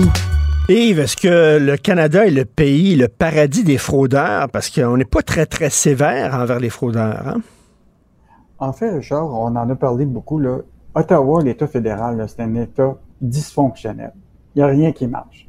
Sais, Phoenix marche pas. Ils sont pas capables de faire des passeports. Ils sont pas capables de récupérer l'argent de la fiscalité, tu sais, des riches qui payent pas leurs impôts. C'est vrai. Écoute, c'est complètement dysfonctionnel, cet État-là. En fait, là, c'est un État qui a pas les deux mains sur le volant. Ça, c'est clair. Et là, l'exemple de ça, là, c'est que là, il y a eu un comité euh, qui a eu lieu au fédéral euh, la semaine dernière et qui ont exposé tu sais, les fameuses fraudes par téléphone. Je sais pas si toi t'en reçois, là, des, des gens, là, tu sais, euh, donnez-moi de l'argent ou la Banque nationale ou la banque ici vous Oui. de l'argent, etc. Ben oui. Et là, là, écoute, on est rendu là, au Canada là, à presque 400 millions, tu comprends-tu, de fraudes, de scams téléphoniques, de tout ça. Hier, j'ai reçu un téléphone. Hier, j'ai reçu un téléphone que je connaissais pas le numéro. J'ai pris mes messages et c'était supposément Amazon qui voulait me donner de l'argent. Une affaire de, une affaire de fou. J'ai la même chose que toi. Ben oui, la même ça. chose que toi hier. eh ben là, on est 68 000 personnes qui sont victimes de fraude en 2021 au Canada. C'est le double que euh, depuis un an. Écoute, c'est 400 millions et le gouvernement, la GRC, tout ça, ont récupéré moins de 1 de cette, cette fraude-là. Hmm. Fait qu'il y a personne qui, se, qui, qui, qui aide les, les pauvres gens qui se font arnaquer. Là. Évidemment, on le sait, là, la majorité de ces gens-là, souvent, c'est des personnes plus âgées qui répondent au téléphone puis qui se font, euh, qui se Mhm. font avoir. Donc, les priorités des budgets puis tout ça, là, actuellement, il est mis beaucoup pour les crimes violents, mais pour ce qui est des fraudes économiques, là, et, euh, il y a à peu près zéro. Et le Bloc québécois est sorti euh, là-dessus hier là, en disant que ça ça, ça a pas de bon sens, qu'il faut vraiment qu'on commence à regarder ça. Parce que avec tout le monde, même les personnes âgées aujourd'hui, ont un téléphone cellulaire. Ben oui. Donc, euh, avec, avec là, c'est- ils sont l'objet de, de, de, de, tu sais, de fraude. Et ce qui est intéressant, c'est le Centre antifraude du Canada là, a reçu l'année passée là, tu sais, de l'hameçonnage, presque 8000 signalements. Mais on sait que c'est à peine 5% des arnaques et des fautes qui sont signalées au Canada. Fait qu'imagine-toi, le portrait est encore euh, plus gros. Et quand je te dis qu'ils n'ont pas la- les deux mains sur le volant, l'autre article est à côté dans le journal ce matin. Imagine-toi, le montant d'évitement fiscal a dépassé 30 milliards au Canada l'année passée. Fou. 30 milliards? Il y a un organisme qui s'appelle euh, Canadien pour une fiscalité équitable. Et là, il a évalué que les entreprises, OK, ont leur taux effectif d'impôt là est beaucoup plus bas de ce qu'ils devraient payer. Donc, il y a un gap de 4 30 milliards de dollars que ces entreprises-là auraient dû payer au cours de l'année passée. Et ça, c'est ce qui est établi, c'est que les entreprises ont fait plus de profits. Mais la question, c'est qu'il y a un taux effectif qui paye réellement, puis il y a le taux réel législatif qui doit payer. Alors, le taux effectif là, a chuté de 19 à 15% l'année passée pour les entreprises qui ont fait des millions des millions en profit. Et les profits ont augmenté là, de façon significative pour beaucoup d'entreprises, les pétrolières, les banques. Euh, donc, c'est quand même un signal pour montrer qu'il y a encore la possibilité, encore, on Mm. est quand même, il y a un État fédéral, on est dans le Canada, de faire en sorte que le, le ministère de Revenu du Canada là, mette ses culottes puis soit capable d'aller récupérer l'impôt Ben que oui. les gens doivent payer. Non, non, j'aime bien euh, quand tu dis un État dysfonctionnel, effectivement, puis même, là, ils ont perdu le contrôle des, des- des frontières, puis tout ça. Et écoute, et effectivement, ils n'ont pas le- les deux mains sur le volant. Euh, le Conseil du Trésor a dit euh, aux organismes de l'État, vous devez plafonner les salaires. Alors là, la Caisse de dépôt et investissement Québec, ils ont dit, on s'en fout, totalement. C'est ça. Bon, ben là, deux organismes, Investissement Québec puis la Caisse de dépôt, eux autres veulent avoir les deux mains sur le volant. eux autres, là, ils veulent absolument faire en sorte qu'il y ait la responsabilité, sans être vraiment questionné, sur l'augmentation des bonnies puis des rendements de leur... Et là, Sylvain Larocque, imagine-toi, on a appris ça en catiménie, qu'Investissement Québec et la Caisse de dépôt là, peuvent maintenant décider tout seul la rémunération sans suivre les règles du Conseil du Trésor. Il y a eu un décret qui a été déposé qui soustrait justement euh, le IQ et Investissement, Investissement Québec sur la loi du régime sur les négociations de conventions collectives dans le secteur public. Alors donc ça, ça veut dire que le bar va être ouvert. Là. Fait que Ben là, oui. ils vont pouvoir décider, tu sais, la rémunération. Puis là, on, on s'entend, là. Écoute, la rémunération moyenne, là, en, chez IQ, là, en 2021-22, là, pour, là, si on parle moyenne, là, c'était 150 000. À la caisse de dépôt, c'était 350 000 l'année passée. Fait que, on, on s'entend, là, que, il y a, il y a, il y a, la possibilité, Mais- tu comprends-tu maintenant, avec cette soustraction-là, de leur permettre de, de, de faire bondir à la fois les bonnies pour plusieurs de ces directions. Mais c'est comme s'il y avait, mettons, des, des limites de vitesse, ces autoroutes pour tout le monde, sauf pour les gens de la caisse de dépôt. Les autres, ils peuvent rouler à vitesse qu'ils veulent parce qu'on est de la caisse de dépôt, nous autres. Bon, mais là, le même argument, c'est ce qu'ils Ben oui. tout le monde, c'est qu'on est en concurrence avec les banques, on est en concurrence. Mais c'est, tu sais, c'est quand même l'argent public.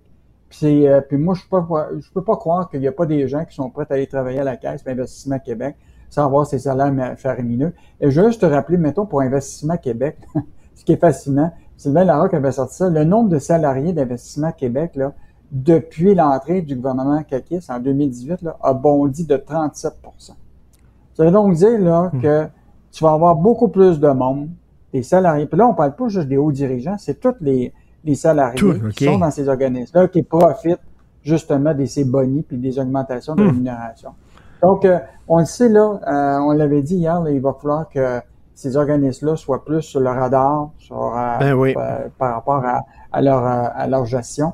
Et je pense que là, c'est un exemple. Ce qu'on apprend par un peu hasard dans un décret tu sais, qui est caché, là, que, les règles sont soustraites de ces, euh, pour ces deux organismes. Et qu'est-ce que tu penses d'Elon Musk, finalement? Il a dit, OK, bon, je vais l'acheter Twitter. Qu'est-ce que tu penses de lui? Faut-tu l'attacher, quoi? Bon, ben lui, il veut le retour sur les mains sur le volant, lui. Dans son cas, là, lui, il l'avait perdu. Parce que là, tu t'en rappelles, là, il s'est retrouvé dans cette situation où ce que, il dit que la gang de Twitter, les actionnaires, avaient caché le fait qu'il y avait 5% de tous les comptes Twitter qui étaient tous des, des comptes fictifs. Mhm. Et là, il avait poursuivi euh, le Twitter en cours, mais là, il s'est aperçu que probablement sa bataille, euh, il ne serait pas capable de la gagner. Euh, puis tu sais que si cette transaction-là n'allait pas de l'avant, ça y aurait coûté cher en pénalité. Donc, je pense qu'il a fait l'équilibre en disant, ben là, je vais acheter pour 44 milliards de dollars Twitter. Euh, écoute, c'est euh, fou que... Moi, je sais même pas qu'est-ce que ça veut dire. T'aimerais-tu ça, toi, avoir dans ton compte de banque 44 milliards? Non, Je non, mais comment ça se fait qu'une une compagnie qui est, privée, qui, qui est gratuite, là, moi, je peux m'abonner à Twitter gratuitement, comment ça se fait que ça vaut 44 milliards de dollars? Tu sais, c'est comme les gens qui disent cette œuvre d'art-là, ça vaut euh, 2 milliards de dollars. On dirait qu'ils sortent ça du chapeau, là. Ben là, l'idée, c'est toujours euh, tu sais, une question de, de, de la bourse. Là. Hier, là, la- l'action de Twitter a augmenté de 22% Imagine-toi ceux qui, qui, ont, qui ont vu ça venir, puis qui ont augmenté, qui ont acheté, le, ils avaient acheté du stock de Twitter, l'action, il y a quelques, quelques mois. Là. Écoute, ils sont, euh, ils sont super contents aujourd'hui, ils vont être riches. Là. Mais euh, écoute, on est fasciné hein, par ce gars-là. Hmm. Ah, moi, là, écoute, euh, ils, vont un faire, là, ils vont faire une série documentaire, là, ils, planchent là-dessus. Je sais pas quelle plateforme, si tu Crave ou Netflix, je sais pas trop quoi. Ils vont avoir une série documentaire sur Elon Musk. J'ai tellement hâte de voir ça, mais quel personnage, un extraterrestre. Euh, vraiment. Écoute, je t'in- je t'invite, Richard, il y a un livre qui vient de sortir en France d'un scientifique qui s'appelle Olivier Lascar. Il a écrit une enquête sur Elon Musk, l'homme qui défie la science. Et lui, là, tu sais, il est impliqué sur la colonisation de Mars, les voitures autonomes, les implants cérébraux. Euh, écoute, puis là, le titre, c'est Elon Musk, génie ou escroc? Oui, Et, ben euh, oui. Des scientifiques, et, et là, des scientifiques posent vraiment, là, tu sais, il intervient dans tous les champs de la science, mais il est-tu vraiment basé sur des faits réels de la science? On dirait que c'est lui qui veut devenir l'Einstein du 22e siècle. Oui, c'est ça. Puis génie ou escroc, c'est un bon titre là, parce que c'est ça qu'on se demande. Le gars, il est-tu est un visionnaire incroyable ou alors il, il dit n'importe quoi là? On sait pas. Mais moi, ce que je propose, c'est que on mette dans le même avion Elon Musk puis euh, Jeff Bezos d'Amazon, puis on les envoie tous sur Mars. pour coloniser. Euh, écoute, il y, a des- il y a des gens qui pensent que c'est un Trumpiste, mais je pense qu'il il- il s'est confronté à, à- à Trump. Là. Il n'est pas un, un pro-Trump. Je sais pas, en tout cas, quelle On personne? on s'entend-tu que c'est des électrons libres, ces, ces Oui, gens-là? qui exactement. vont aller où est-ce que, où est-ce que ça, ça- ça va leur profiter? Là, sais, Exactement. euh, Jeff Bezos, euh, oui. Et écoute, euh, bonne nouvelle, je vois ça là, rapidement. Gros rebond boursier en Europe et en Amérique du Nord. Yes! Ça, c'est bon. J'ai pensé à toi, ta, ta conjointe hier, là, qui vous inquiétait. Là. Ça serait Mais, pas une journée baboune aujourd'hui. Non, non, non, non, mais réjouis-toi pas trop vite parce qu'il reste encore, hein, tu sais comment c'est volatile, là, cette, euh, ce, marché-là. Donc, euh, sois prudent, mon cher Richard. Il va pas me mettre de l'argent dans Twitter aujourd'hui. Ah non. Salut, Yves, à demain. La Banque Q est reconnue pour faire valoir vos avoirs sans vous les prendre. Mais quand vous pensez à votre premier compte bancaire, tu sais, dans le temps à l'école, vous faisiez vos dépôts avec vos scènes dans la petite enveloppe. Hmm, C'était bien beau. Mais avec le temps, à ce compte-là vous a coûté des milliers de dollars en frais, puis vous ne faites pas une scène d'intérêt. Avec la Banque Q, vous obtenez des intérêts élevés et aucun frais sur vos services bancaires courants. Autrement dit, ça fait pas mal plus de scènes dans votre enveloppe, ça. Banque Q. Faites valoir vos avoirs. Visitez banqueq.ca pour en savoir plus. Pendant que votre attention est centrée sur vos urgences du matin, vos réunions d'affaires du midi, votre retour à la maison ou votre emploi du soir, celle de Desjardins Entreprises est centrée sur plus de 400 000 entreprises à toute heure du jour. Grâce à notre connaissance des secteurs d'activité et à notre accompagnement spécialisé, nous aidons les entrepreneurs à relever chaque défi pour qu'ils puissent rester centrés sur ce qui compte, le développement de leur entreprise. IGA est fier de présenter l'émission À vos affaires. Pour économiser sur votre panier d'épicerie, surveillez les offres et promotions de la circulaire disponible à IGA.net chaque semaine. IGA, vive la bouffe et les bonnes affaires. Martino. Sa vulgarisation est d'une grande clarté. La controverse adore Richard. C'est comme ça. Je passe donc un message C'est les services à un espion à la retraite Personnel non grata. pour que l'opération se déroule C'est imminent, c'est une question dans d'heure. la plus grande discrétion. Un journaliste, pas comme les autres. Normand Lester. Écoute, euh, Normand, je veux te parler d'Iran avec toi. Tu as certainement lu le, texte de Julien Corona, notre nouveau confrère euh, au journal. Euh, ce, ce chargé de cours de l'Université McGill qui, sur Twitter, euh, se réjouissait du fait que le régime iranien tire sur des femmes. Euh, McGill le défend en disant il faut respecter la liberté d'expression. Normand, Christy. Mais il faut dire que McGill défend des drôles de causes Ben depuis un, un certain temps. Hein. C'est, ben, le problème là, euh, de toutes les universités nord-américaines, surtout euh, du côté anglophone. Au Québec, ça commence à, à faire ses, euh, ses entrées aussi, mais c'est pas aussi développé. Mais c'est toute le- l'espèce de, de philosophie là, que peut, tout peut être dit, mais dire que euh, euh, donc assassiner des femmes, ben c'est correct politiquement, c'est quand même scandaleux et qu'une une grande université euh, finalement appuie une position semblable, c'est totalement inacceptable. Mais c'est les mentalités qui, c'est le type de mentalité qui qui règne actuellement, notamment au- auprès de la, de la gauche, hein, puis autant au Québec, dans le reste du Canada euh, qu'aux États-Unis, où, on, par exemple, on défend d'une certaine façon le port du voile, hein, puis ben c'est ça. Mais il y a un mais ce qui se passe en Iran, c'est vraiment extraordinaire. Là, ça dure depuis des semaines. Oui. C'est c'est ça t'a frappé, mais le principal mouvement d'opposition actuellement en Iran, qui s'appelle le Conseil national de la résistance du peuple iranien, c'est dirigé par une femme, Myriam Rajavi, la femme de Massoud Rajavi, qui est disparue depuis une dizaine d'années.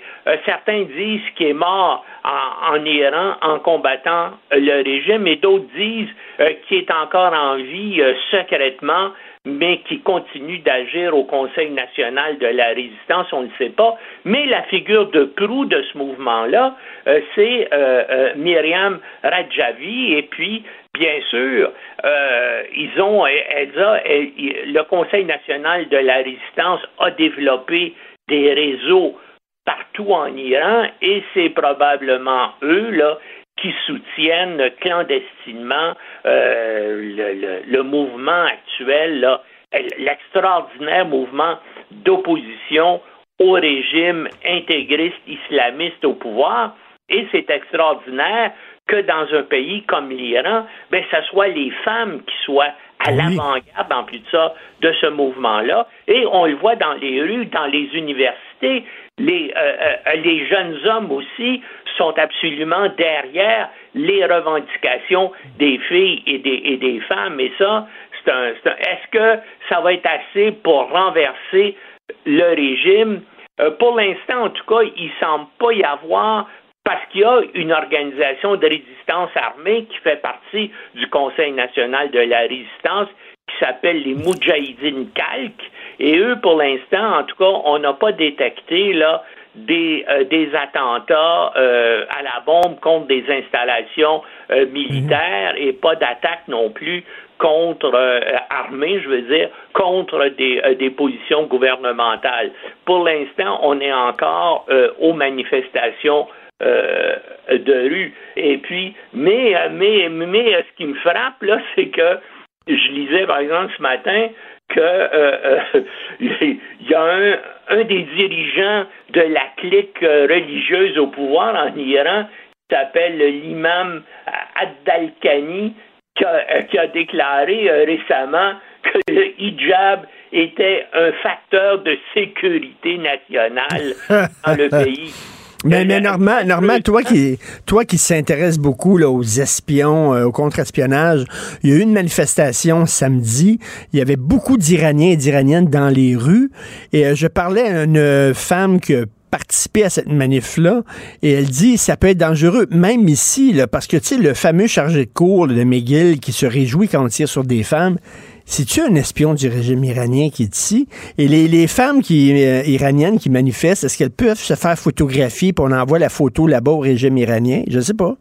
Ben, moi, c'est sûr que euh, euh, les services de renseignement iraniens ont sans doute une cellule en activité à Montréal. Écoute, il y a des gens d'origine iranienne, des femmes et des femmes, qui, dans, à peu près toutes nos universités, euh, l'École de technologie supérieure, Polytechnique, McGill, l'Université de Montréal. Et bien sûr, ces gens-là euh, font partie aussi, parce qu'ils ont les moyens de venir étudier ici, font partie de, l'élite euh, iranienne. Il n'y a aucun doute que les services secrets iraniens doivent avoir des gens ici qui, puis ont probablement même infiltré ces gens-là, comme ils l'ont, ils le font dans euh, dans tous les autres euh, euh, pays de la planète. D'ailleurs, je veux souligner, j'aurais pu t'en parler un peu plus tôt, le Conseil national de la résistance de l'Iran, là, de Mme Myriam Rajavi, a son siège social à Paris.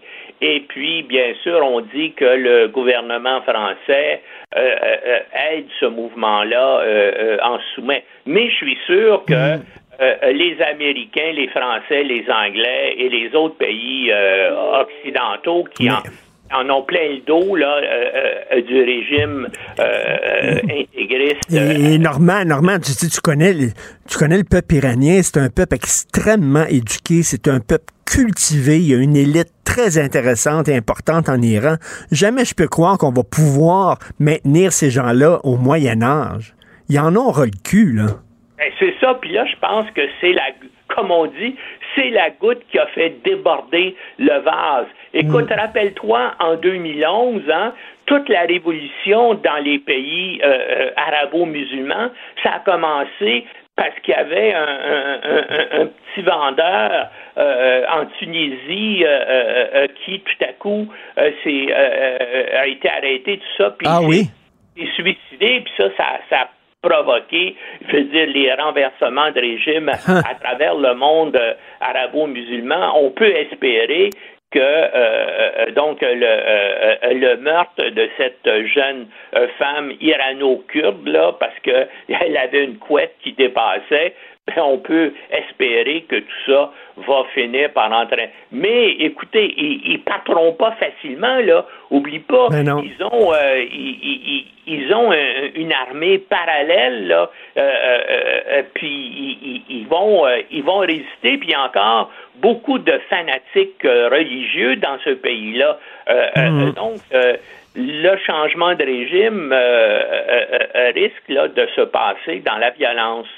Oui, euh, on espère, on espère. Si on a vu le régime sud-africain tomber, qui est un régime d'apartheid, ben ça, c'est un régime d'apartheid, mais pas basé sur la race, mais basé sur le sexe. On espère qu'on va pouvoir ça de notre, de- va pouvoir voir ça de notre vivant, ce régime-là tomber. Euh, merci beaucoup, Normand. On peut bien sûr te lire dans le journal de Montréal. Merci, salut. Salut. La Banque Q est reconnue pour faire valoir vos avoirs sans vous les prendre.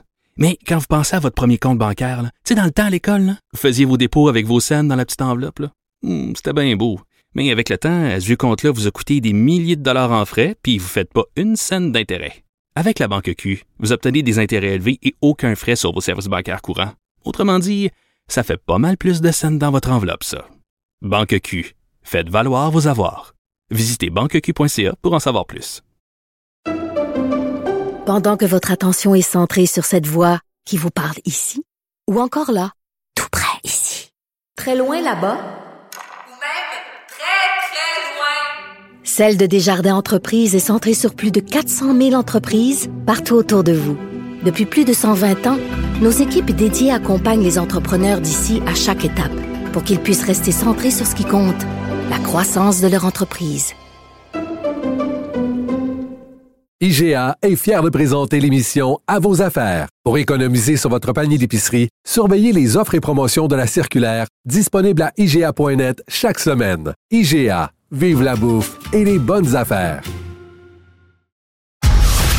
Martino. Le préféré du règne animal. Bonjour, les petits lapins. Petit lapin, petit lapin.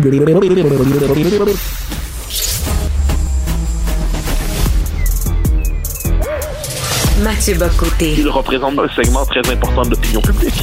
Richard Martineau. Tu vis sur quelle planète? La rencontre. Je regarde ça et là, je me dis, mais c'est de la comédie. C'est hallucinant. La rencontre. Bocoté. Martineau.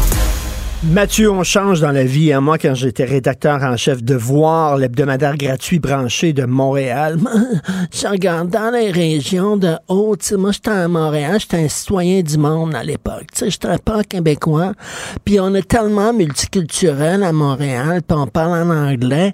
Puis à Rimouski, ben, c'est un peu arriérés, des grosses oreilles, puis ils jouent de la cuillère, puis ils dansent du 7 carré. C'est un peu, un peu ça, j'exagère, mais c'était ça longtemps. Et ça redevient ça. C'est assez fascinant de voir comment le discours montréaliste, ah, je dis pas montréalais, mais montréaliste, c'est-à-dire qu'il veut, en un sens, séparer Montréal du reste du Québec. Ou à tout, bah, enfin, il y a différentes gradations. Il y a la version modérée. Montréal, c'est l'expression euh, élaborée, moderne, sophistiquée du Québec, qui est appelée à transformer le Québec en l'ouvrant à la diversité et ainsi de suite. Il y a la frange radicale, la version Balarama Holness, qui consiste à dire euh, Montréal, c'est un autre peuple, c'est une autre société qui doit soit euh, se séparer du reste du Québec sur le mode de la cité-État, euh, ou plus exactement comme une nouvelle province canadienne, ou si jamais il y avait l'indépendance, à tout le moins se séparer du reste du Québec, c'est ce que j'appelle le, le néo-partitionnisme diversitaire. Mais ce que l'on voit, ce que l'on voit, c'est que c'est un mouvement qui s'était fait entendre après le référendum de 95 avec Howard Galganov, et qui aujourd'hui reprend vie, mais dans un autre contexte, où on nous dit finalement Montréal subit la tutelle, subit la domination du reste du Québec et doit s'affirmer comme société distincte.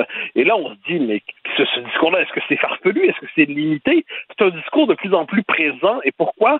Parce qu'il s'appuie, euh, sans surprise, sur la mutation démographique engendrée par les 25 dernières années d'immigration massive. La, la sociologie, la démographie montréalaise s'est complètement transformée. La majorité historique francophone y est de plus en plus une communauté parmi d'autres. Et, dès lors, le, Québec dans son ensemble est vu justement comme une entité tyrannique qui empêche Montréal la moderne, Montréal la plurielle, Montréal la diversifiée de s'émanciper. Eh tout ce discours-là, depuis les élections de lundi, semble rejaillir, il était déjà là, mais semble rejaillir sur le mode conquérant.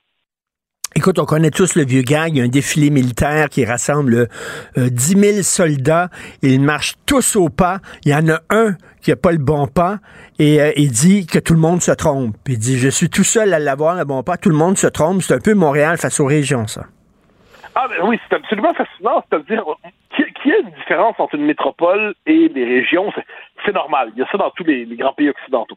Mais là, c'est pas simplement une différence de préférence, c'est que c'est une différence d'identité qui se joue de plus en plus. Et là, il y a, y a l'explication. C'est-à-dire, pour les uns, euh, ben Montréal s'est ouvert, puis le reste du Québec s'est fermé, puis on connaît ce discours-là par cœur. Hmm. Moi, je trouve que ce qu'on ce qu'on doit comprendre, c'est que Montréal, la moderne, hein, Montréal, la diversitaire, aujourd'hui rejette le reste du Québec. C'est pas les Québécois francophones qui rejettent Montréal puis l'immigration, la diversité. C'est Montréal telle qu'elle se reconstitue sous le signe du culte de l'inclusion, puis dans le culte de l'inclusion, le français est généralement de trop, qui rejette le reste du Québec comme si c'était justement, tu le disais tantôt, des, des, gens de Rimouski aux grandes oreilles qui jouent de la cuillère, puis euh, qui, qui dont, dont, la mère est aussi la sœur et la cousine. Il y a, il y a cette espèce de, mépris et, et, de plus en plus vif, de plus en plus affiché sur les réseaux sociaux, là où la parole s'exprime de manière désinhibée. Et on voit qu'on n'est pas loin, quelquefois, j'aime pas les mots en phobie, mais on va en utiliser un, on n'est pas loin de la québécophobie. Mais tu sais, on parlait, on parle souvent à Montréal, le mystère Québec. Ah, le mystère Québec avec leur radio, puis avec Éric Duhem, puis tout ça. Et euh, les gens, moi, j'ai travaillé euh, trois ans à, Radio X, et ils me disaient, je m'excuse, mais il y a un, le mystère, c'est le mystère Montréal. C'est pas le mystère Québec. Nous autres, on est en diapason avec le reste du Québec. C'est vous qui ne l'êtes pas. Ah, mais bien sûr, non, c'est que Montréal se prend pour la, la nouvelle norme, en fait. Puis c'est assez particulier parce que moi, j'aime cette ville-là. Malgré tout, là, malgré tous ses travers, c'est une ville où je me sens chez moi. Mais c'est une ville qui, enfin, où je me sens chez moi. Dans certains quartiers, je me sens chez moi. Mais c'est une ville qui, globalement, fait tout en sorte pour que les Québécois francophones ne s'y sentent plus chez eux, qu'ils s'y sentent étrangers. Et ça, je le ressens. Je veux dire, quand on est, par exemple, à Outremont, sur le plateau, dans Rosemont, euh, ça va, on se sent. Mais dès qu'on va au centre-ville, on se dit, mais où sommes-nous exactement? Et là, tu as tout à fait raison, tu parles des deux mystères. Eh bien, euh, ce qu'on traite comme le mystère du Québec, c'est simplement l'existence d'une région au Québec un peu plus à droite que le reste du Québec. Bon, mais ça, là, partout dans le monde occidental, il existe une telle chose qu'une droite. Mais chez nous, on ne sait pas exactement quoi faire de ça, donc on veut y voir une forme de mystère impénétrable. Mais on pourrait renverser la proposition, puis se demander comment se fait-il que à Montréal, une bonne partie de la population, puis issue de l'immigration pour les anglophones, vote libéral, quelles que soient les circonstances, mmh. parce que c'est euh, rien n'est imaginable à l'extérieur de ce parti. Et ça, c'est assez, c'est assez fascinant parce que le, le PLQ n'est jamais sanctionné. Et qu'est-ce que ça veut dire? Ça veut dire qu'en dernière instance, mieux, le, le, Parti libéral sera toujours mieux que n'importe quelle teinte de nationalisme québécois. Euh, écoute, euh, le, le, mercredi, tout de suite après toi à l'émission, je discute de politique avec Elsie Lefebvre, que tu connais. Euh, là, je veux t'entendre là-dessus. On a le droit à chacun nos opinions. Il faut ouais, se respecter comme collègue. Mais bon, elle dit que Québec solidaire et le PQ devraient fusionner. Qu'est-ce que tu en penses? Ah, je pense qu'Elsie, que, que j'apprécie, que j'ai connue chez les jeunes péquistes il y a de cela 20 ans, au moins plus de 20 ans, ce qui nous rajeunit, euh, se trompe. Se trompe. Elle a la nostalgie d'une d'un grand parti souverainiste de centre-gauche qui n'existe plus pour une raison simple, c'est que les désaccords entre le PQ et QS c'est pas un désaccord sur le mode un peu moins à gauche, un peu plus à gauche. C'est un désaccord de plus en plus, c'est devenu fondamentalement doctrinal et idéologique entre deux visions du monde qui sont à peu près incompatibles. Le Parti québécois, au cœur de son projet, il y a euh, l'identité québécoise, il y a la majorité historique francophone, il y a la défense du français, il y a l'indépendance du Québec qui se voit en elle-même, il y a une défense de l'histoire, bon, l'histoire, il y a une critique aussi de tous les concepts à la mode, le Parti québécois y résiste, comme racisme systémique et tout ça. Québec solidaire, le cœur de sa doctrine, c'est justement le, ce qu'on appelle le discours, discours woke aujourd'hui. Donc, Québec hmm. solidaire, c'est pas un parti un peu plus à gauche, c'est un parti d'une toute autre gauche, d'une gauche qui a assez peu à voir avec ce qu'on pourrait appeler la social-démocratie péquiste. Donc, quand on a ça à l'esprit, puis en fait, j'ajouterais deux choses. Il y a toute une frange de QS qui est beaucoup plus proche du Parti libéral que du Parti québécois. Puis à ce compte-là, il y a toute une frange du Parti québécois qui est plus proche de la CAQ que de Québec solidaire. Donc cette idée, euh, elle-ci est de ce point de vue un peu enfermée dans une une vision. J'ai lu son papier ce matin, elle est enfermée quelque part au début des années 2000, avant la rupture qui a poussé jusqu'à jusqu'à QS. Euh, faut pas oublier non plus que QS, contrairement à ce qu'on dit, son noyau militant, c'est pas l'ancienne aile gauche du Parti québécois. Le, noyau militant de, QS, c'est la gauche radicale issue globalement de deux tendances. Les anciens ML devenus ensuite des multiculturalistes ou des euh, ou toute la gauche radicale communautaire montréalaise. Et de l'autre tendance, c'est euh, socialisme et indépendance, qui était associé à une figure comme Amir Kadir, mais qui faisait partie de cette tranche de la gauche qui a toujours refusé le Parti québécois, qui disait Parti québécois, Parti bourgeois. Ensuite, QS a gagné un électorat qui était autrefois péquiste en bien des endroits. Mais cela dit, c'est un parti dont le logiciel est constitué sur le registre du Parti québécois et du nationalisme historique. Donc, je pense qu'elle fait un calcul un peu rapide. Elle se trompe. On aurait pu souhaiter, Jean-François Lisée a souhaité faire cette union, mais elle était manifestement impossible. Et écoute, là, au point de vue de, la conception du vivre ensemble, euh, Québec solidaire, c'est les libéraux de Trudeau. C'est le multiculturalisme zélé, là. Ben, absolument. Puis on le voit sur la question de la loi 21, hein, la, laïcité. Ensuite, sur la question du français. les deux sont incompatibles. Bon, ben, je, veux bien croire qu'ils vont être ensuite d'accord sur leur plan pour les, la, la, lutte au réchauffement climatique, puis qu'ils vont être d'accord probablement sur à quel moment on doit interdire de vendre des voitures diesel dans, dans, dans des concessionnaires montréalais. Mettons, ils, ont, ils ont des points de contact programmatiques, mais les deux noyaux euh, idéologiques se repoussent mutuellement. Donc, plutôt que de fantasmer sur cette union qui, qui vient souvent, genre, c'est pas le cas d'Elsie, Elsie, elle, elle, connaît la politique pour vrai, mais je vois certains commentateurs qui regardent ça de loin et qui ne peuvent pas s'empêcher d'être des, des, des, stratèges dans les estrades qui disent, ben, il est temps que les deux parties s'unissent. Euh, c'est juste que c'est plus le même, ce n'est plus les mêmes traditions politiques, c'est plus les mêmes projets, c'est plus les mêmes, c'est même, c'est pas des gens, c'est pas des frères divorcés désormais, ce sont simplement deux familles fondamentalement différentes. Donc, il faut l'accepter. Puis, ce qu'on constate en passant, c'est que le Parti québécois, le vote qu'il a regagné, c'est un vote qu'il a regagné en bonne partie auprès de la CAQ. Euh, C'est-à-dire des ben nationalistes qui étaient passés en 2018 à la CAQ pour... Euh, parce qu'il disait qu'il voulait faire abattre les libéraux, et là, ils sont revenus chez lui. Puis, un dernier point. Historiquement, le projet d'indépendance au Québec a souffert de quoi? De son association exagérée à la gauche, entre guillemets.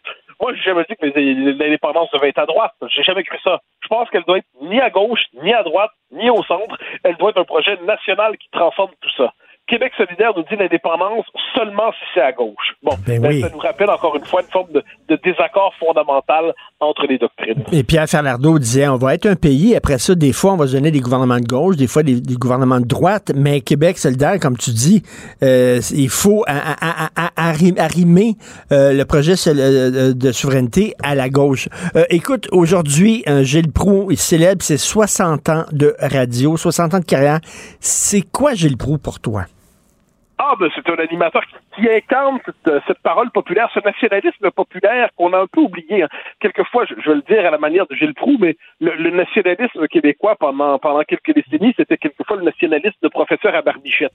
Et, euh, et, et quand représentait Gilles Proux, c'est un nationaliste populaire ancré dans l'Est de Montréal sur le plan symbolique, bien que lui-même était de Verdun, si je me trompe pas, oui. mais qui était capable de comprendre le nationalisme montréalais, le nationalisme des francophones de Montréal, qui était combatif comme tout, tous les excès qu'on veut. C'est un homme aux mille excès, mais je connais personne qui est capable de parler au micro pendant des heures et des heures sans trébucher d'une manière ou de l'autre. Ça fait partie du métier.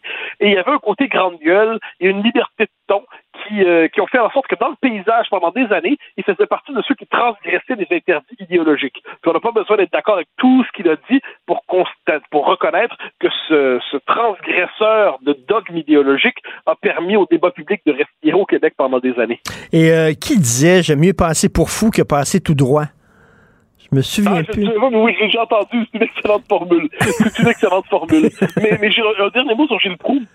Il a été souvent méprisé. Euh, et moi, ce mépris pour Gilles Proux, j'ai toujours trouvé ça insupportable. C'est quelqu'un qui a été capable de dire des choses simplement, puis avec vigueur, puis un aspect combatif. Puis Dieu sait que les Québécois, normalement, c'est du monde qui s'excuse d'exister. Donc, avoir un Gilles Proux qui n'était pas sur le mode de la repentance, ça nous faisait du bien. Et, euh, et de ce point de vue, d'ailleurs, c'est un bonheur de, de, de signer dans le, d'évoluer dans le même espace médiatique que lui Oui. et de signer dans le même journal que lui. Et c'est quelqu'un qui explique l'histoire en des mots simples au peuple, aux gens, en disant, il, il prend pas de haut, en disant, les gens, si on leur parle dans leurs mots, ils peuvent s'intéresser à l'histoire. Oui. Ah, il rappelle que l'histoire, c'est important pour comprendre le présent, pour comprendre la politique. C'est un grand voyageur qui était attentif sur le passant à la diversité des cultures. C'est pas un détail, ça. Aujourd'hui, on dit diversité, diversité, diversité, parce qu'on va avoir 28 marques différentes de, de je ne sais quel vêtement du moment. Lui, non, il s'est plongé dans la diversité des cultures et il y a un attachement profond, justement, à l'histoire du Québec, l'histoire longue du Québec. Donc, c'est partie de ces gens qui auront qui, qui ont tenu le fort pendant des années. C'est quelqu'un pour qui j'ai beaucoup d'affection. Mais moi aussi, je partage ça avec toi. Merci beaucoup, Mathieu. On se reparle demain. Au, Salut. Au, au, grand plaisir. Bye bye. Bye. Martino. Même avec un masque, c'est impossible de le filtrer.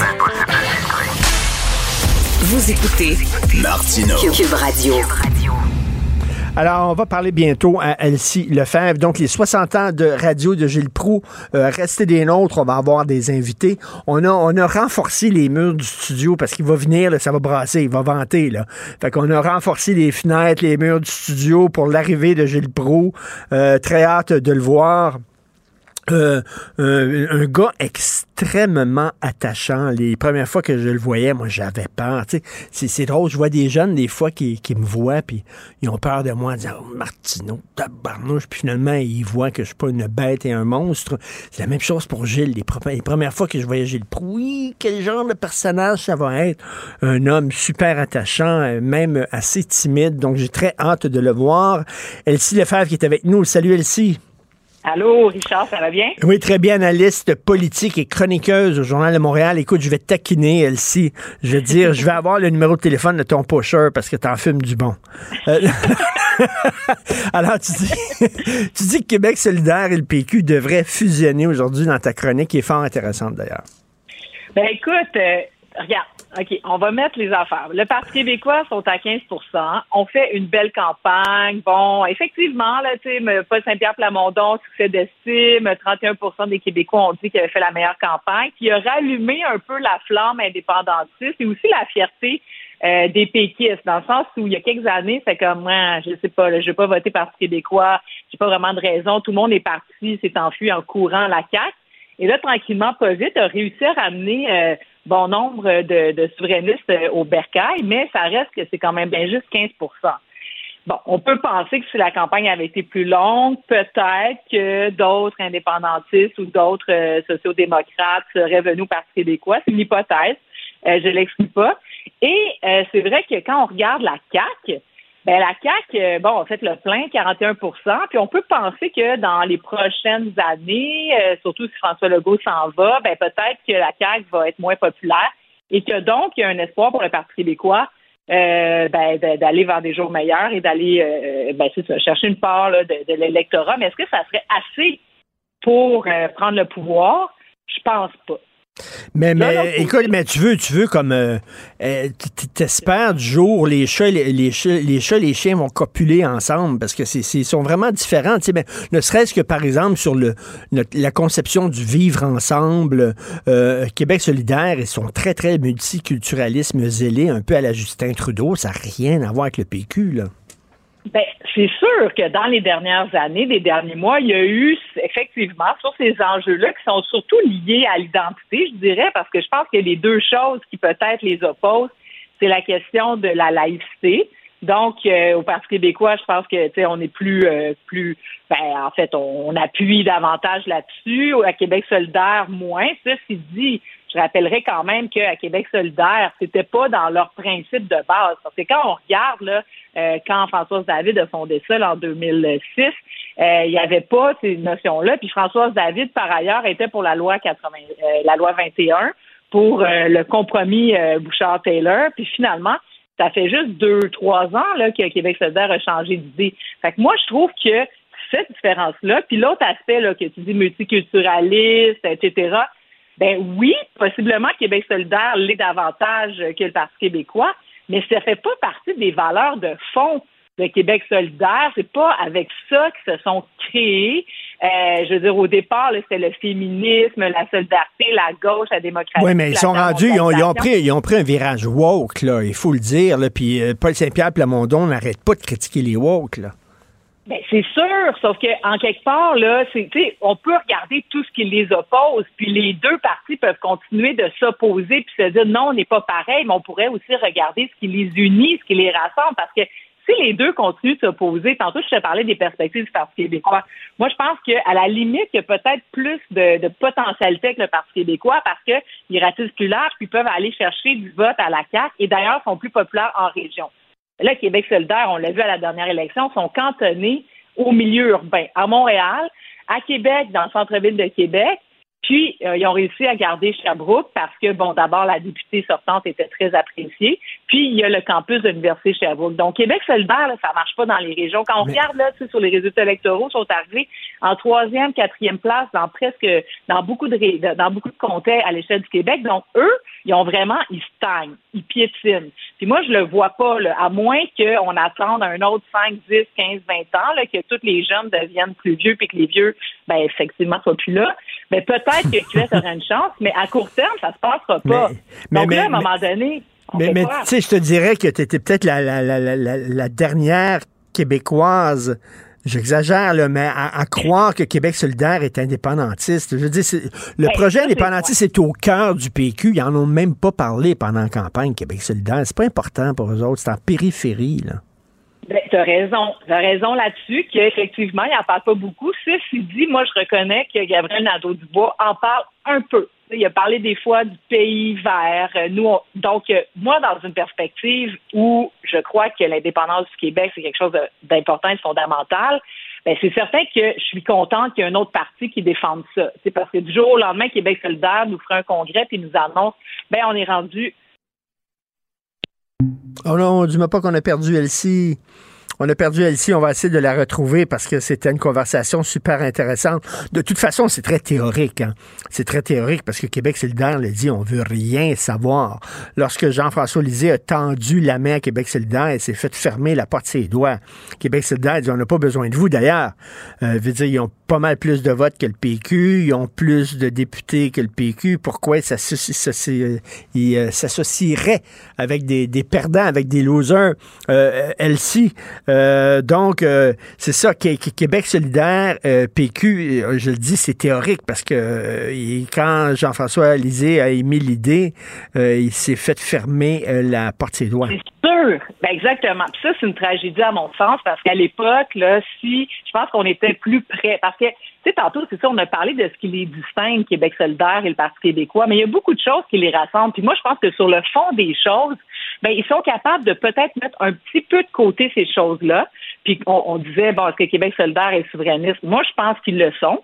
Mais c'est certain que si les deux partis continuent seuls, ben, Québec solidaire va devenir de plus en plus gauche radicale, de plus en plus dans le courant woke, de plus en plus multiculturaliste et possiblement qu'ils vont laisser tomber la question de la souveraineté. Mais de l'autre côté, c'est le Parti québécois. ben lui aussi continue dans sa traque, ben là, peut-être qu'on va être encore davantage dans les débats identitaires, euh, dans les débats justement, oui, tu sais, moi, je trouve ça correct de parler de laïcité, je trouve ça correct, oui, la, la défense de la langue française, mais il faut faire attention, tu sais, la question de l'immigration, je trouve que Paul Saint-Pierre Plamondon le fait de façon euh, le fait de, de, de, façon noble. Puis oui, il y a des enjeux d'intégration au Québec, mais à un moment donné, faut pas que ça devienne un dogme non plus, là, tu sais, qu'on est pour des taux d'immigration faibles. Donc, le Parti québécois aussi doit faire attention pour rester un grand parti. Donc, les deux auraient intérêt à se parler. Ça, ça leur éviterait de s'en aller dans deux extrêmes qui mènent nulle part puis que, qui, qui, rallieront pas le, la majorité des Québécois. Mais la fusion, c'est beau hein, sur papier. Il y a toujours un parti qui avale l'autre. Regarde, la CAQ a fusionné avec l'ADQ. Il reste plus rien de l'ADQ à la CAQ. La CAQ a mangé l'ADQ, l'ont digéré puis l'ont évacué. Fait que là, quel parti mangerait l'autre? Ben, regarde, quand euh, Québec solidaire s'est créé, c'était l'UFP, donc Union des forces progressistes, très à gauche et ben, gauche radicale et indépendantiste. Le mouvement de Françoise David, c'était option citoyenne, donc elle, ben, c'était plus le féminisme, l'écologie, tout ça. Et donc, quand ils se sont joints, ben, ils ont créé comme une nouvelle entité. Je pense que dans un monde idéal, ça serait un peu ça. Mais tu sais, là, moi, je, je, mets l'idée sur la table. Est-ce qu'une fusion des deux partis, surtout au lendemain d'une élection, je pense que c'est utopique parce que là, tout le monde, bon, on vient de faire une campagne, tout le monde est craqué, on est assis sur, euh, sur nos victoires ou on pense nos plaies. Mais je pense qu'il faut quand même commencer à réfléchir à quelque chose. Est-ce que c'est peut-être plus une collaboration? qui serait comme opportun de faire à court terme? Est-ce qu'il y a des alliances qui peuvent se faire dans certains hmm. comtés? Euh, je ne sais pas, mais il faut commencer à penser à quelque chose. est-ce que la question de l'indépendance serait au-dessus de tout? On fait l'indépendance pour que Québec solidaire puisse faire son pays vert. Ben, justement, regarde, euh, Pierre Falardeau, il disait euh, on fait l'indépendance pour faire l'indépendance, pour avoir un pays. Après ça, on va se donner des gouvernements de droite, des gouvernements, des gouvernements de gauche, comme un pays normal. Eux autres, ils veulent faire l'indépendance pour accéder au paradis socialiste. C'est pas la même affaire, là. Ben, c'est sûr qu'à l'intérieur de leurs membres, il y a des gens qui sont très, très, très radicaux, qui veulent absolument, effectivement, cette gauche radicale au pouvoir, puis l'indépendance, c'est leur dernière des priorités. Puis si le Québec était pour indépendant, mais plus à droite, ils n'en veulent même pas de Québec souverain. Fait que ça, c'est certain. Mais moi, je pense quand même qu'à l'intérieur de Québec solidaire, il y a des gens qui sont d'ailleurs Amir Kadir et Françoise David ont longtemps prôné une alliance ou même un dialogue constructif avec le Parti québécois, puis c'est des gens plus radicaux, de la mouvance, possiblement de Manon Massé et peut-être de Gabriel Nadeau-Dubois, qui, bon, ont, radicalisé le parti, parce que le parti se radicalise, mine de rien. Puis là, euh, sont pas, euh, sont pas euh, au bout de leur peine, parce qu'avec la défaite qu'a connue Québec solidaire, moi, je pense qu'il y a des gens à l'intérieur du parti qui vont dire, ben là, parce qu'on n'est pas assez ici, on a fait des compromis sur ça, comme dans n'importe quel mouvement. Il y a des gens qui, bon, à un moment donné, remettent en question. Puis, euh, il y a une autre tangente qui va vouloir se centrer, donc dire, ben, on était beaucoup trop à gauche, c'est pour ça que ça n'a pas fonctionné. Et là, Québec solidaire va être pris dans ces débats-là, mais c'est qui qui va prendre le dessus? Ben, c'est sûr que c'est compliqué parce que Québec solidaire, c'est un parti de militants. Donc, c'est les militants qui décident tout, puis on a juste deux porte-parole, puis eux autres, en principe, ils n'ont pas de pouvoir, c'est le chef, c'est bien compliqué. Donc, c'est clair que une alliance à gauche avec Québec solidaire, c'est compliqué. Puis le Parti québécois, comme tu dis, ben, euh, c'est fait avoir là, en 2017. C'est carrément fait avoir. Là.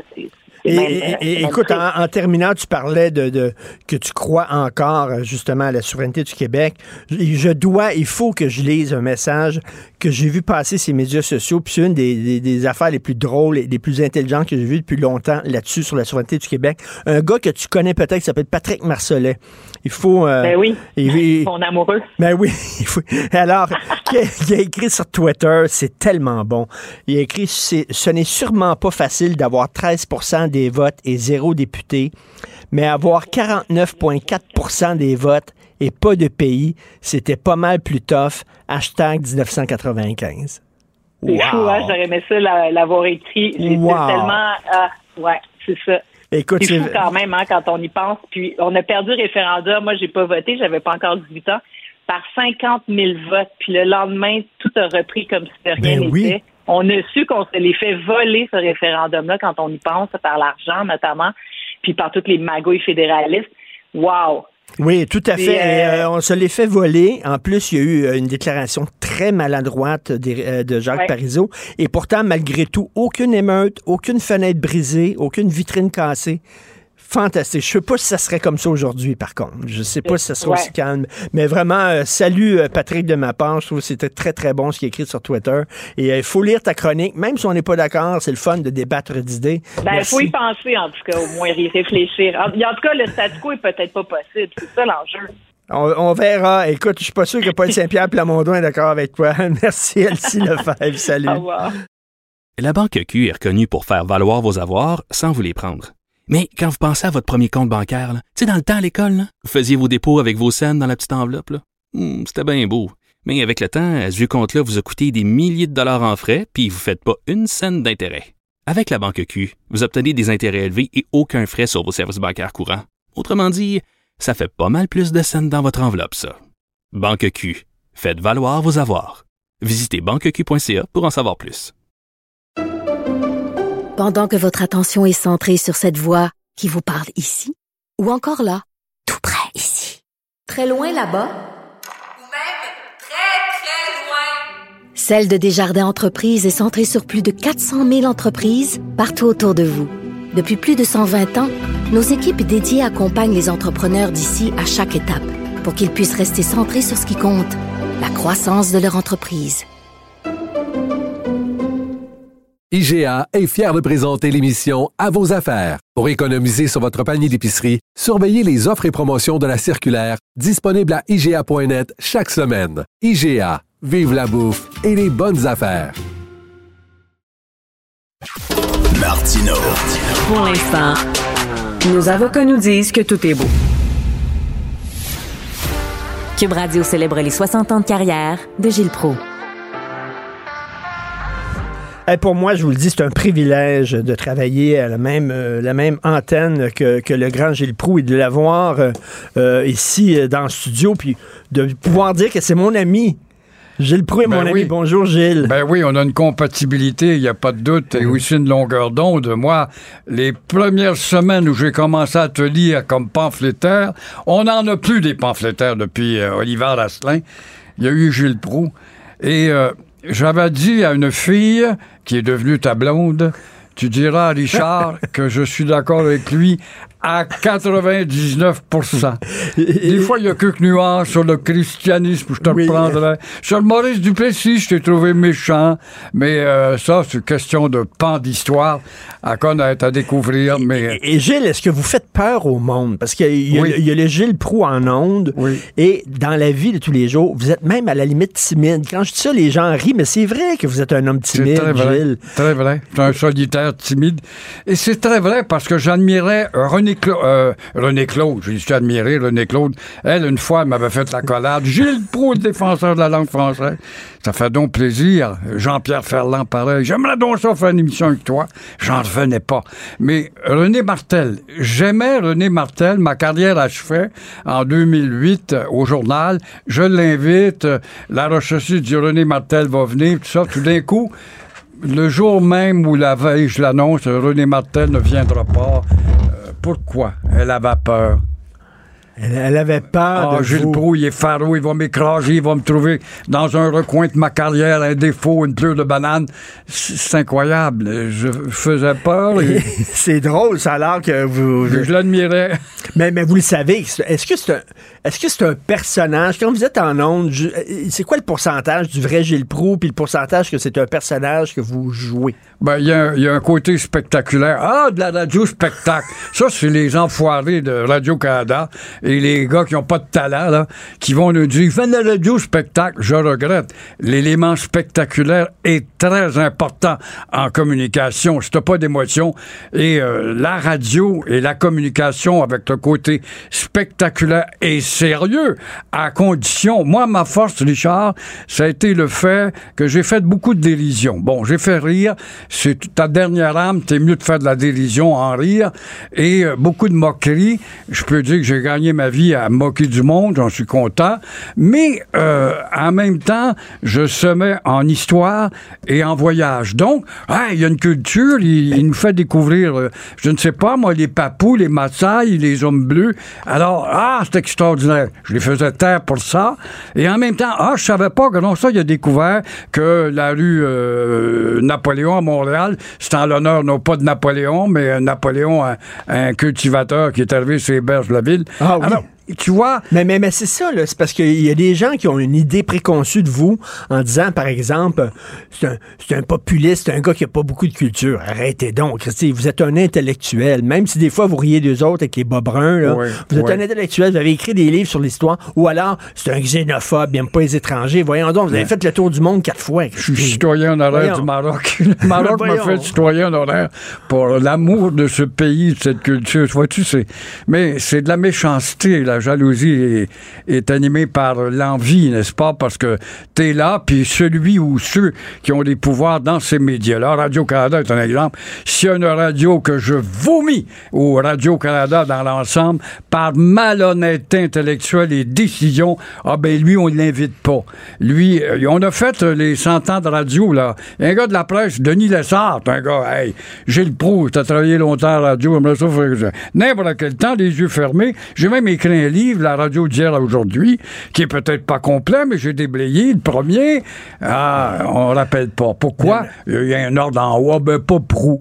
Ah, ben, pas Proulx, lui. euh.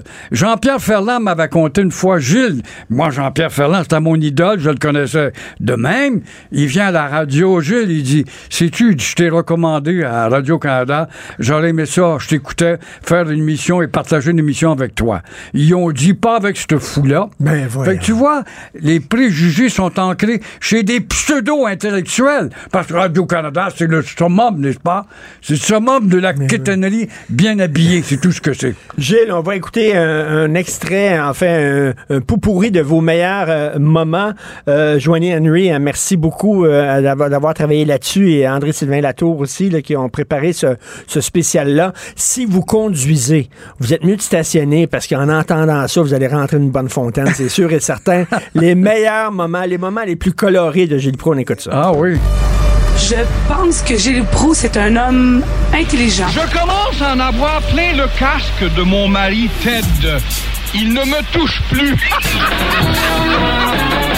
Section sociale. Quelle bonne nouvelle, mesdames, messieurs. Montréal est en train de devenir un Beverly Hills. Mais qui parle à travers son chapeau. C'était un enfant qui a manqué de confiance en moi. Beaucoup, beaucoup, Oh. beaucoup. On répond à la violence par la violence et vous avez la mentalité d'un homme de gros magnon. Madame, On s'entend? Oui. Si vos codes d'écoute sont aussi seulement. bonnes, c'est pas parce que vous faites du bon sens, c'est parce que vous choquez. Oui, Merci, madame. bonne journée. Voilà. Qui parle trop vite. Je suis bien malheureux d'être entouré d'imbéciles et d'inférieurs comme tous vous autres. Si je travaille dans un milieu médiocre avec des peuls. Je sais que tu veux, tu veux une entrevue encore, mon L'histoire du Québec avec Gilles Proux. Le Québec, le Québec, le Québec, pas le fédéral, le Québec, bec, bec, bec. Qui ça, Gilles Proux? Je connais pas Gilles Proux. Gilles Proux, c'est moi, Gilles Proux. Et c'est ces mêmes gants- gens-là qui l'ont dit pendant les campagnes. Vous savez, oui, le Québec est distinct. Oui, le Québec pourrait peut-être faire partie de délégations. Oui, le Québec pourrait peut-être se mettre le nez dans sont certaines intégrés. instances. Ah, ah, Le fédéral intègre toujours le Québec dans les questions internationales. C'est un vous- centralisateur. Pas du tout. Vous voyez Jean Charest nous représenter à l'étranger. Vous, il est allé s'agenouiller devant le pape qui a analysé un jet privé puis ça a coûté 100 000 pour deux jours. C'est ça la carrière internationale de Jean Charest? J'ai vu Jean, Jean Charest au Mexique, puis il nous a pas fait honte. Puis, Puis ça toi, donne quoi? Quels sont les résultats sur la scène internationale Avant de Jean donner Charest? des leçons de tenue à Jean Charest, je veux bien voir avec ta cravate jaune devant le pape. Ouais, tu saurais même pas Je serais même pas allé. J'ai pas de temps à perdre d'aller m'agenouiller devant un cadavre qui pourrit. Ça va bien ce matin, Mme Martin? Oui, ça va bien. Oui, toujours le nez dans la petite télévision, des niaiseries, quoi? J'aime mieux avoir le nez dans la télévision qu'avoir le nez dans la barbe. Pas mal, pas mal, pas mal. Oui, monsieur dans la barbe est très malheureux ce matin, justement. Madame Martin, nous avons une question quand même un peu lugubre et triste pour vous ce matin. On veut rien savoir, mais personne ne, ne peut fuir la mort, Madame Martin. Et nous voulons savoir si vous vous êtes acheté, tous les deux, vos cercueils. Avez-vous acheté votre cercueil, vous, Madame? Viens chez nous, moi, m'a cloué dans ton cercueil. Très bien, Madame. Voilà qui est rassurant. Je me sauverai pas. Merci beaucoup. d'écouter Gilles Proux qui se craquait puis qui se fâchait puis qui la faisait rire. Ma mère s'est instruite de cette façon-là. Les mères de cette époque-là, effectivement, avaient pas le temps de s'asseoir puis de lire un magazine puis de dire ah ben oui, coudon, c'est ça le programme du Parti libéral aujourd'hui. Oui, bonjour, madame, ici la maison des sondages scientifiques qui vous appelle. Nous aurions une question importante à vous poser Euh, ce matin. Monsieur Proulx, j'ai une réponse pour vous. Là. Oui, madame. Donc, euh, euh, enculer votre puis euh, laissez donc le monde tranquille. Oui, madame. Chers amis, bienvenue encore une fois à Mémoire de Proust. Cette semaine, j'aimerais vous faire connaître le personnage derrière un nom que vous connaissez certainement, puisqu'il est très présent dans la toponymie du Québec, c'est-à-dire les rues, les parcs, les édifices des écoles, les stations de métro, les circonscriptions électorales portent son nom. Et croyez-moi, c'est bien mérité. Nos historiens en ont parlé comme l'un des organisateurs de génie. Gustave Langto, un historien, en a même fait le second fondateur de la Nouvelle-France après Champlain. Son nom, Jean Talon.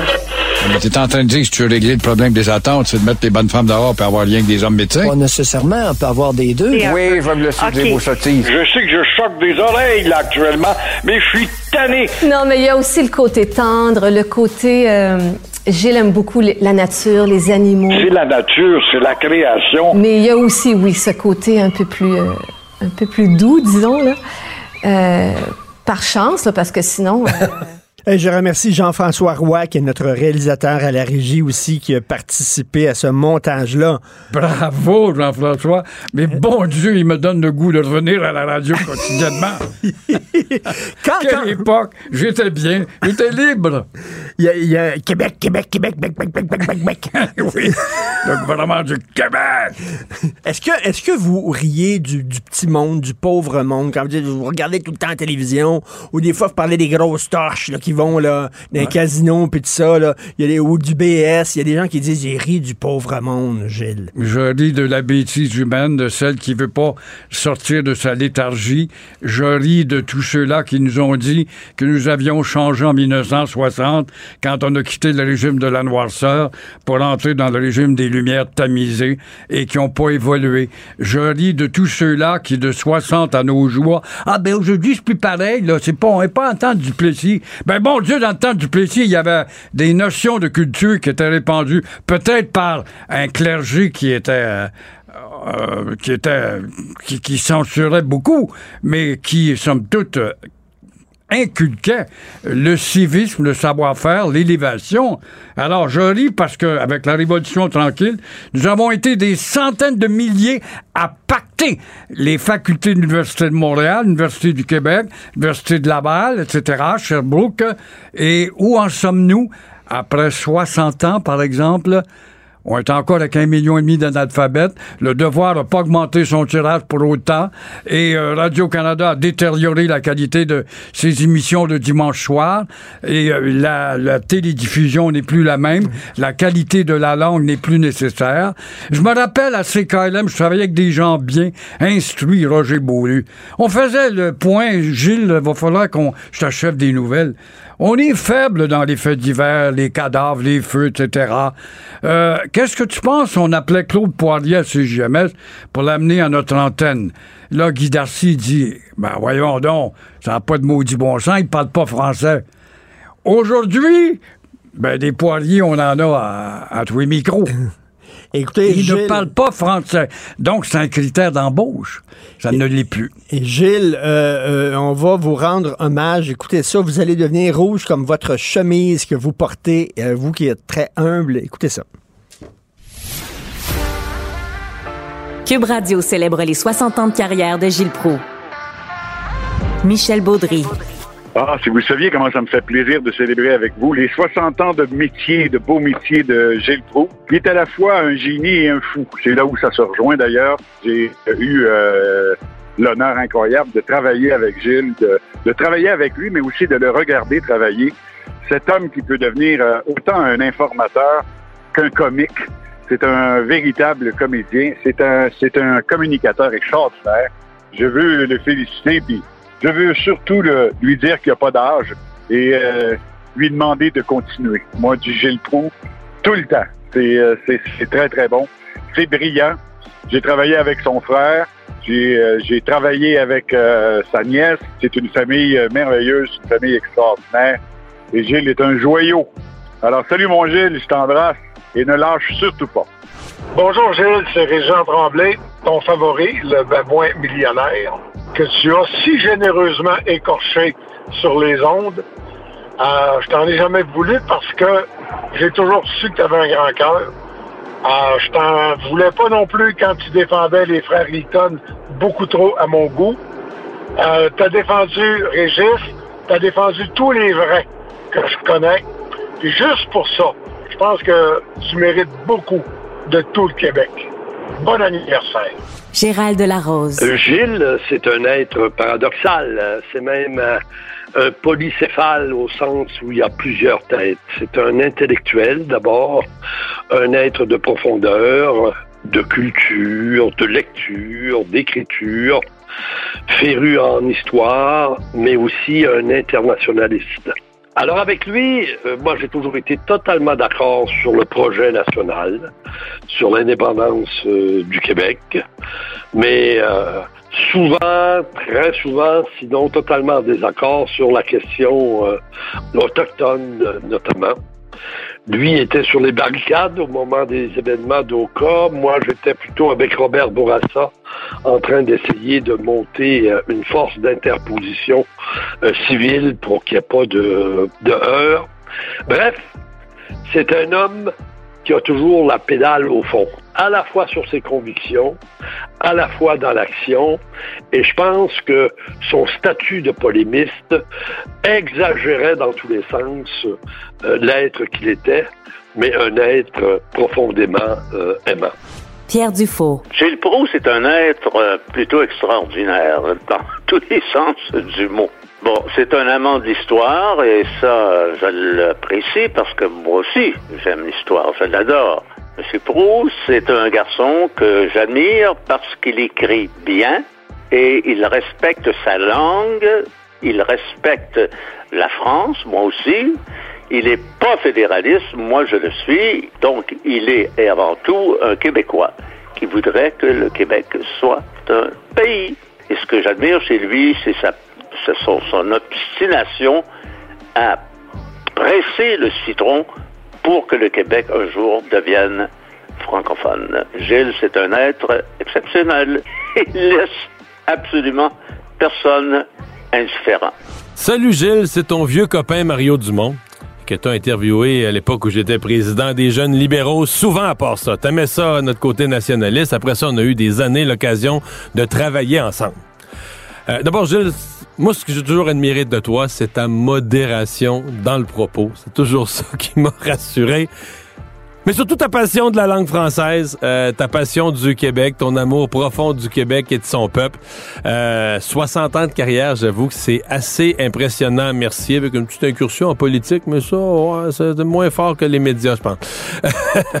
hey, euh, Gilles, je te souhaite encore d'autres très, très belles années. Je dois dire que ça a été toujours un réel bonheur de collaborer avec toi. Bonne chance, bonne fête aujourd'hui.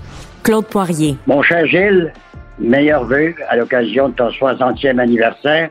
Moi, j'ai été connu, mon cher Gilles, à CGMS, mais je t'ai connu également quand tu es venu travailler à CKVL, alors qu'on avait été mis en pénitence par le directeur des programmes. Moi, j'animais l'émission euh, Vol de nuit.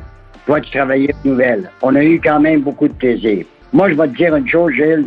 Tu es un gars qui a une bonne plume, qui s'exprime bien, euh, tu t'es battu contre Pierre Pasco. Tu n'avais pas les moyens de te battre contre Pierre Pasco. Lui avait tous les moyens. Tu as réussi également à le dépasser. Alors, moi, je te dis une chose, mon cher Gilles. Je te souhaite euh, les meilleurs vœux à l'occasion de ton 60e anniversaire. J'espère que tu vas continuer. J'ai toujours pensé que tu avais pris ta, ta retraite trop vite de la radio. Alors, encore une fois, mon cher Gilles, bon anniversaire tes 60 ans. Et euh, je te considère comme un des meilleurs collaborateurs que j'ai eu avec toi pendant des années, alors qu'on a travaillé ensemble. Sur ça, je te dis 10-4. Comment vous sentez, Gilles? Très touchant, j'en reviens pas. Euh, mon vieux poirier, moi, je pensais qu'il maïssait, vois-tu? Pierre Dufault, ça fait 10 ans qu'il me parle pas parce qu'avec ma chronique du jeudi, je ne parle plus à Gilles parce qu'il veut briser mon pays. J'en ai des maudits moyens de briser son pays avec ma chronique du jeudi dans le journal de Montréal, mais j'avais une compatibilité avec lui en matière d'amour des autres pays. Savez-vous Et, ce euh, qui me frappe là, de votre génération? Vous faites partie d'une belle génération. Savez-vous Oui. pourquoi? Oui. Pourquoi vous vous êtes pas d'accord, mais vous pouvez vous parler? Ouais. Aujourd'hui, là, On les gens, ils, se parlent plus. C'est Ils- très vrai. Ils sont d'un bord puis de l'autre, puis ils se parlent plus. Alors qu'eux autres, ils disent, je suis pas d'accord, mais je l'aime, puis Ouais. j'apprécie telle affaire chez lui. Ouais. Michel Baudry, c'était un vieux, copain de longtemps. Il y avait le vieux Ménic aussi, bon, qui est près de Baudry. Et euh, Gérald Larose, j'étais très surpris de voir ce beau témoignage. Un gars que j'avais rencontré à Dorval, j'ai pris un verre avec lui. Je m'en allais en Algérie, puis il m'avait dit, n'oublie pas d'arrêter chez le père Charles Foucault à son, son ermitage que j'avais fait. Et euh, au contraire, mon vieux Gérald, les Amérindiens, je les aime beaucoup. C'est des pégreux que je n'aime pas. Et le Québec a tenu 200 ans, mon vieux Gérald, tu le sais, grâce à nos alliances avec 10 des 11 nations. Parce que ça, c'est un autre préjugé. Ils n'aiment pas les Amérindiens. Ce que vous n'aimez pas, comme vous dites, c'est les pégreux, là. J'aime les- pas la bande de, de- de- de racistes de Kanawake. C'est tout simple que ça. Ces gens-là qui jamais, jamais dans l'histoire ont émis un communiqué pour féliciter le gouvernement du Québec, du Québec pour une raison ou une autre. Jamais. Ils sont encore en haine et en guerre. Même René Lévesque qui ont malmené quand il était allé dans, dans la réserve. Je me rappelle de ça. J'étais là comme reporter. Le lendemain, il publiait des t-shirts avec la tête de René puis une flèche bord en bord de la tête. Il y a quelqu'un qui veut vous parler, qui est au bout du fil, Pierre-Carl Pelado, qui est avec nous. Bonjour, Pierre-Carl. Bonjour Richard. Bonjour. Alors, euh, Gilles Pro, c'est qui pour toi? Ah, c'est un être vraiment merveilleux, fantastique. Euh, euh, je pense que si euh, Gilles Proulx n'existait pas, il aurait fallu l'inventer. euh, clairement, toute son expérience professionnelle dont vous avez parlé, Richard, et dont Gilles a également aussi fait mention, euh, témoigne donc euh, d'une personnalité très forte, euh, d'une personnalité multiple, d'une personnalité qui a toujours eu euh, des valeurs euh, extrêmement solides euh, et qui, surtout et avant tout, n'a pas peur d'aucune façon de les défendre publiquement. Et c'est probablement pour, euh, pour lui, pour nous, pour tous ceux qui, l'aiment et qui l'entourent, euh, ben, sa plus grande qualité. Mon vieux Pierre Carl, j'ai tellement aimé ton papa, ton père, avec qui j'avais une euh, compatibilité à cause des femmes. Mais j'en ai une tout aussi intense à ton égard pour ta détermination et d'avoir pris un bateau qui était très lourd et de l'avoir grossi et en avoir fait un paquebot qui euh, peut se promener sur les sept mers. La seule, le seul tétage que j'aimerais te faire, mon vieux Pierre Carl, c'est j'aimerais ça jouer sur un quatrième trio quelque part dans ton empire. Ben, vous savez, Gilles, on vous apprécie énormément. On sait que vous êtes présent. Et puis, euh, on apprécie. le- votre passion pour, pour l'histoire, euh, euh, et Dieu sait, et puis malheureusement, c'est vrai que on en témoigne trop souvent que ben, c'est quelque chose d'évanescent aujourd'hui dans la société, euh, qu'on y porte euh, très peu d'attention, alors que c'est fondamental. Et puis j'en veux comme exemple aussi, et c'est là aussi, je pense, hein, tu sais, un peu le, la mission euh, que on, doit se donner aussi comme média. Mais j'en veux le- l'article de, de Normand Lester, vous avez probablement lu euh, dimanche euh, dans, la- dans le Journal de Montréal, Oui. qui fait référence à, à tout ce qui s'est passé autour de la conscription en, en 17. Oui, oui. Alors, ce, ce sont des éléments fondamentaux et on n'en parle pas suffisamment. Et cet événement-là, mais c'est un parmi des centaines d'autres qui nous façonnent, qui façonnent l'identité, qui façonnent ce que nous sommes et ce qui façonne également aussi notre quête euh, de, de, de- de la finalisation de cet asservissement qui auquel euh, on a été assujetti depuis trop longtemps. Et vous, euh, Gilles, vous en êtes, euh, je dirais, un, un porte-parole, un, un- un ardent défenseur. Et, et c'est là où euh, je pense, et vous avez peut-être, entre guillemets, le- davantage le droit que bien d'autres bien d'autres personnes en 2020 dont on sait que la société est devenue politiquement correcte et il faut toujours euh, tenter de ne pas s'engager dans une perspective abrasive parce que euh, vous le savez, vous le dénoncez, après, on pourrait faire de la peine à du monde, de Oui. la grosse pépine. t'sais. oui. oui. Vous n'êtes pas engagé là-dedans du tout. Au contraire, vous dites la vérité telle qu'elle est, telle que vous la concevez. Puis à cet égard-là, je pense qu'on on vous doit toute une admiration. On casse Merci. les vitres puis on s'excuse après. Merci Pierre-Carl Merci, Pelado. mon vieux Pierre-Carl. Merci. Et puis, ben, bon anniversaire. euh, c'est vraiment remarquable, Gilles. Et bonne continuation. Merci, Richard. Merci beaucoup, Merci. Pierre-Carl Pelado. Et moi, j'ai l'impression d'être un petit cul entouré de Guy Lafleur, de Maurice Richard, parce qu'il y a Denis Lévesque qui se joint à nous, mon campagnard préféré. Denis, comment ça va? Denis, à qui je dois beaucoup, je le dis solennellement, je dois beaucoup à Denis. 2008, je quitte la radio. Mon frère a été un géant de la radio.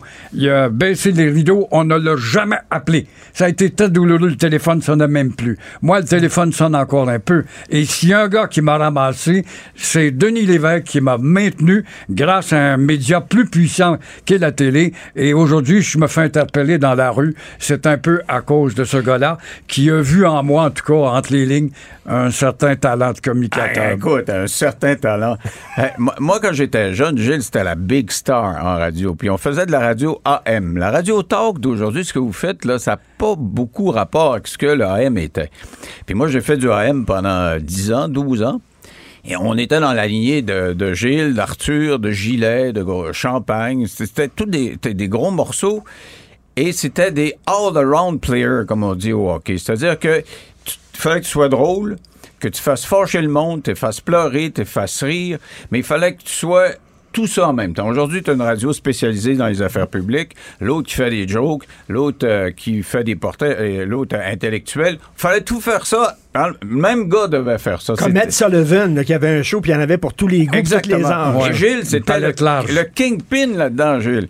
Parce que euh, il y avait des personnages. Le vendredi, sa revue de presse, Gilles. Ah. T'as- T'en souviens-tu de ta revue de Ah, presse? avec Gilles Gagné. Puis les...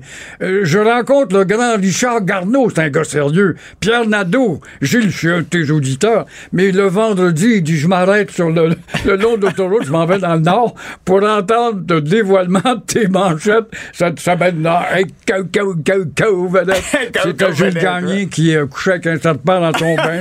et puis toutes sortes d'histoires inimaginables. C'est extraordinaire, vraiment. C'est un show de radio, c'est ça. Et du temps de la radio AM, c'est ce que les artisans faisaient. Puis bon, ben, le, le, le- le roi, c'était lui. Là. Et vous deux, Denis, puis après ça, Gilles, la rectitude politique d'aujourd'hui, est-ce que ça empêcherait l'émergence d'un Gilles Proux? Ça serait compliqué. C'est plus, c'est plus compliqué. Il faudrait que tu t'excuses souvent. Pourtant, quand j'écoute Pierre Carl, j'ai bien l'impression que j'ai encore de la place. Non, non, t'as, t'as- t'as- non, t'as de la place, mais ce que je veux dire, c'est qu'aujourd'hui, il faut que tu tournes la langue sept fois avant de parler. Je sais pas, moi j'ai le don, et ma femme me dit ça, Bianca, elle me dit ça, je n'en reviens pas. T'as le don de choquer, d'insulter, et ça passe. Mais ça, c'est en vieillissant. T'étais pas de même. hein. Ben, ça passait pas. Ben, on devient un peu plus un sage.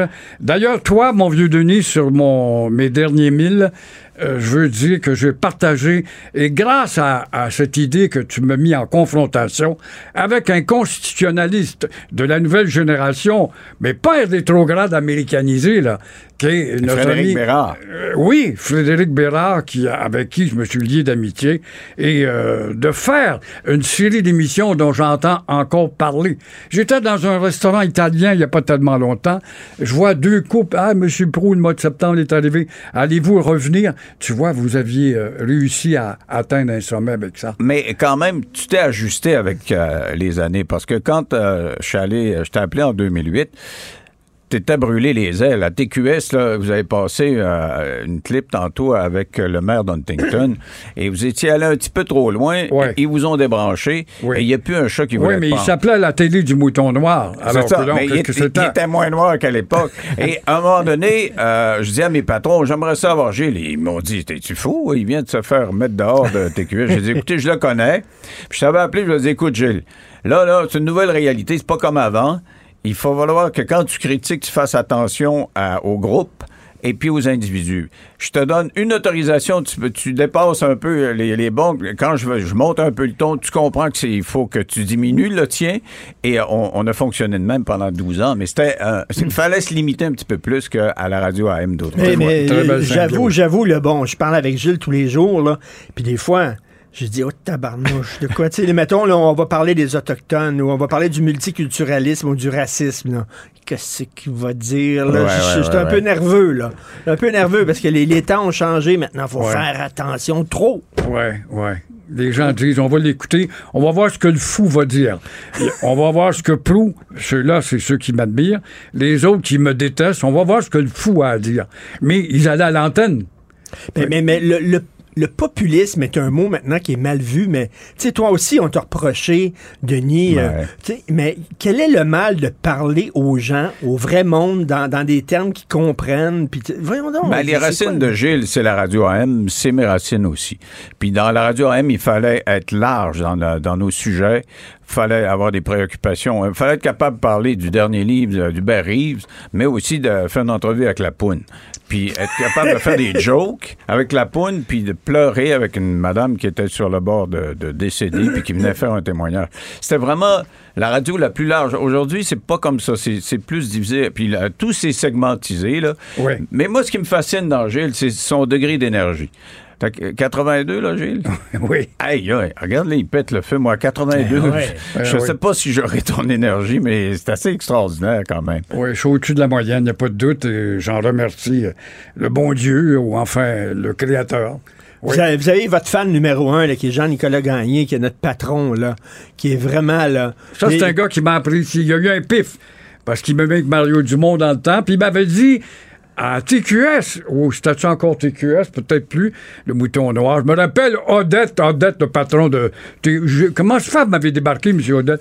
On voulait ça plus soft. C'est foutu des maudits niaiseux milliardaires. De, oui, mais ça s'appelle la télé du mouton noir. Ah oui, mais on n'en veut plus de ça. On va avoir des drapes, puis des tièdes, puis de, de l'eau limpide. Alors, toujours est-il que notre ami ici, euh, votre patron, il m'avait dit, Gilles, tu en partie responsable de la montée de Mario. Parce que Mario, à TQS, ça montait pas comme aujourd'hui. Aujourd'hui, il est assis sur un gros cheval, un, un pur sang. Euh, évidemment, TQS, ça avait de la misère un peu. Et euh, j'avais partagé l'antenne à provoquer, faire des folies, etc. Euh, il m'était venu me dire ça, ça m'avait vraiment flatté de dire ça devant un géant comme Mario Dumont. Gilles, tu es en partie responsable de sa remontée.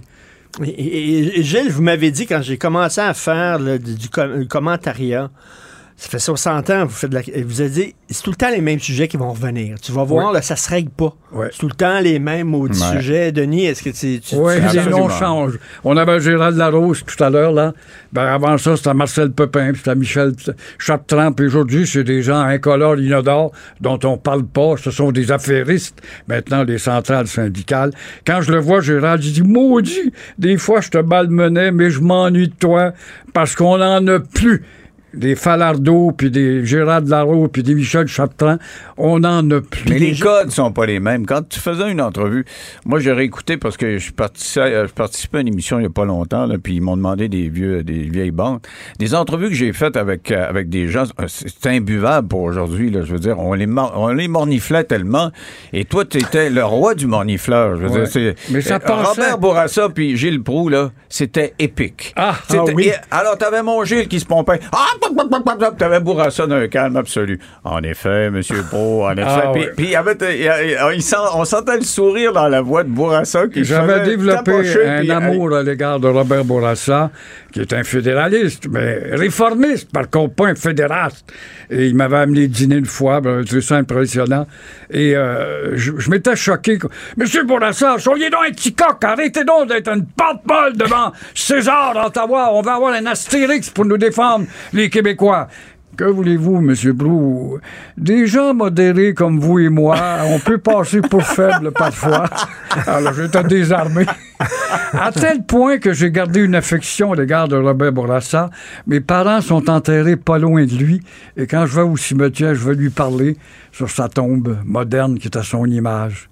En terminant, un dernier mot, tiens, Denis sur Gilles. Ben moi, je suis content d'avoir participé à, à le relancer parce que je pense qu'il fait pas- C'est un trésor national, Gilles. Puis je suis content que tu aies encore une tribune. Tu as bien fait de demander à Pierre Carl. Il pourrait te trouver quelque chose où, où tu pourrais parler. Là, t'écris, là, mais ça serait le fun de t'entendre à, C'est à tout ce que j'aimerais faire, moi? C'est faisait ce que mon gré faisait, une revue de la semaine, une fois par semaine, mais avec dérision. Et je te ferais rire tout en renseignant l'auditoire. Et avec des photos à l'envers, puis envoyons. Et ça, Mais- c'est important ce que tu disais tantôt. On peut pas être plate. Et, et c'était notre génération. euh, c'est André Arthur qui disait ça. C'était pas mon chum, Arthur, mais quand même. Il disait quand tu as le privilège d'avoir un micro, tu peux pas être plate. Et euh, Gilles n'a jamais été plate. Euh, des, parce des- que- des fois, des fois c'était trop. Mais c'était jamais pas assez. Exactement. Et, et- et donc, tu étais, porté à écouter. Et des fois, moi, les gens, euh, je me souviens d'avoir été à Radio-Canada, puis Christiane Charrette, en entrevue, me demande ta première euh, question qu'elle me pose avec ta- Nathalie Pe- Petrovski, puis ils pensent qu'ils vont me déculoter. Puis elle dit Oui, mais vous faites du sensationnalisme. Ben, elle dit oui, c'est ça que je fais. Parce que si tu crées de l'émotion, puis tu crées, euh, tu crées de l'intérêt, puis les gens euh, ouvrent leurs yeux, puis écoutent, euh, ouvrent leurs oreilles en- en- Il faut que tu pognes la personne par le col. C'est ça. Écoute-moi, parce qu'ils ont le choix, là. Ils ont le choix entre 25 000 antennes. Alors, ce que poste. dit, le meilleur professeur que j'ai eu dans la vie, s'appelle Noël Lavoie, c'est un professeur d'histoire, montait sur le bureau pour euh, mimer Hercule, puis nous parler de l'Empire romain. Ben, je me rappelle de ça, puis il m'a donné le goût de l'histoire, puis après ça, je me suis mis à lire, je me suis mis à voyager, à Bravo. cause de Noël Lavoie, qui était spectaculaire. Alors, c'est ma conception, et euh, moi, je suis un enfant de, de, de Gilles, puis de sa génération. là. Mais on, on y pardonne parce que c'est Gilles. Des fois, moi, je on- j'y parle, puis je sors, puis je regarde Jean-Nicolas Gagné, notre boss, puis je dis Tabarnouche, Gilles, il a encore parlé des cigarettes à plumes puis des grosses torches. Il dit C'est Gilles. c'est Ben oui, mais Gilles. Gros, grosse torche, c'est dans le dictionnaire. C'est le, c'est- c'est le contraire de petite torche. C'est simple que ça. Il y a des torches pour allumer aussi.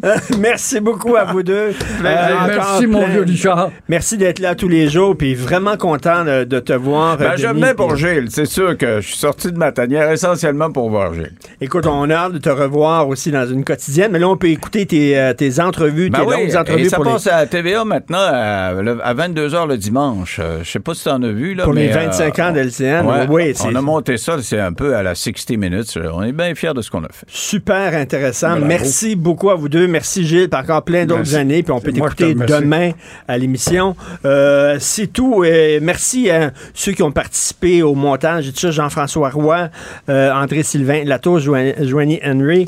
Euh, merci à l'équipe. Florence Lamoureux, euh, Marianne Bessette, Charlotte Duquette, euh, Jean-François Roy à la réalisation. C'est Benoît qui prend la relève et on se reparle demain à 8h30. Bye. Cube Radio.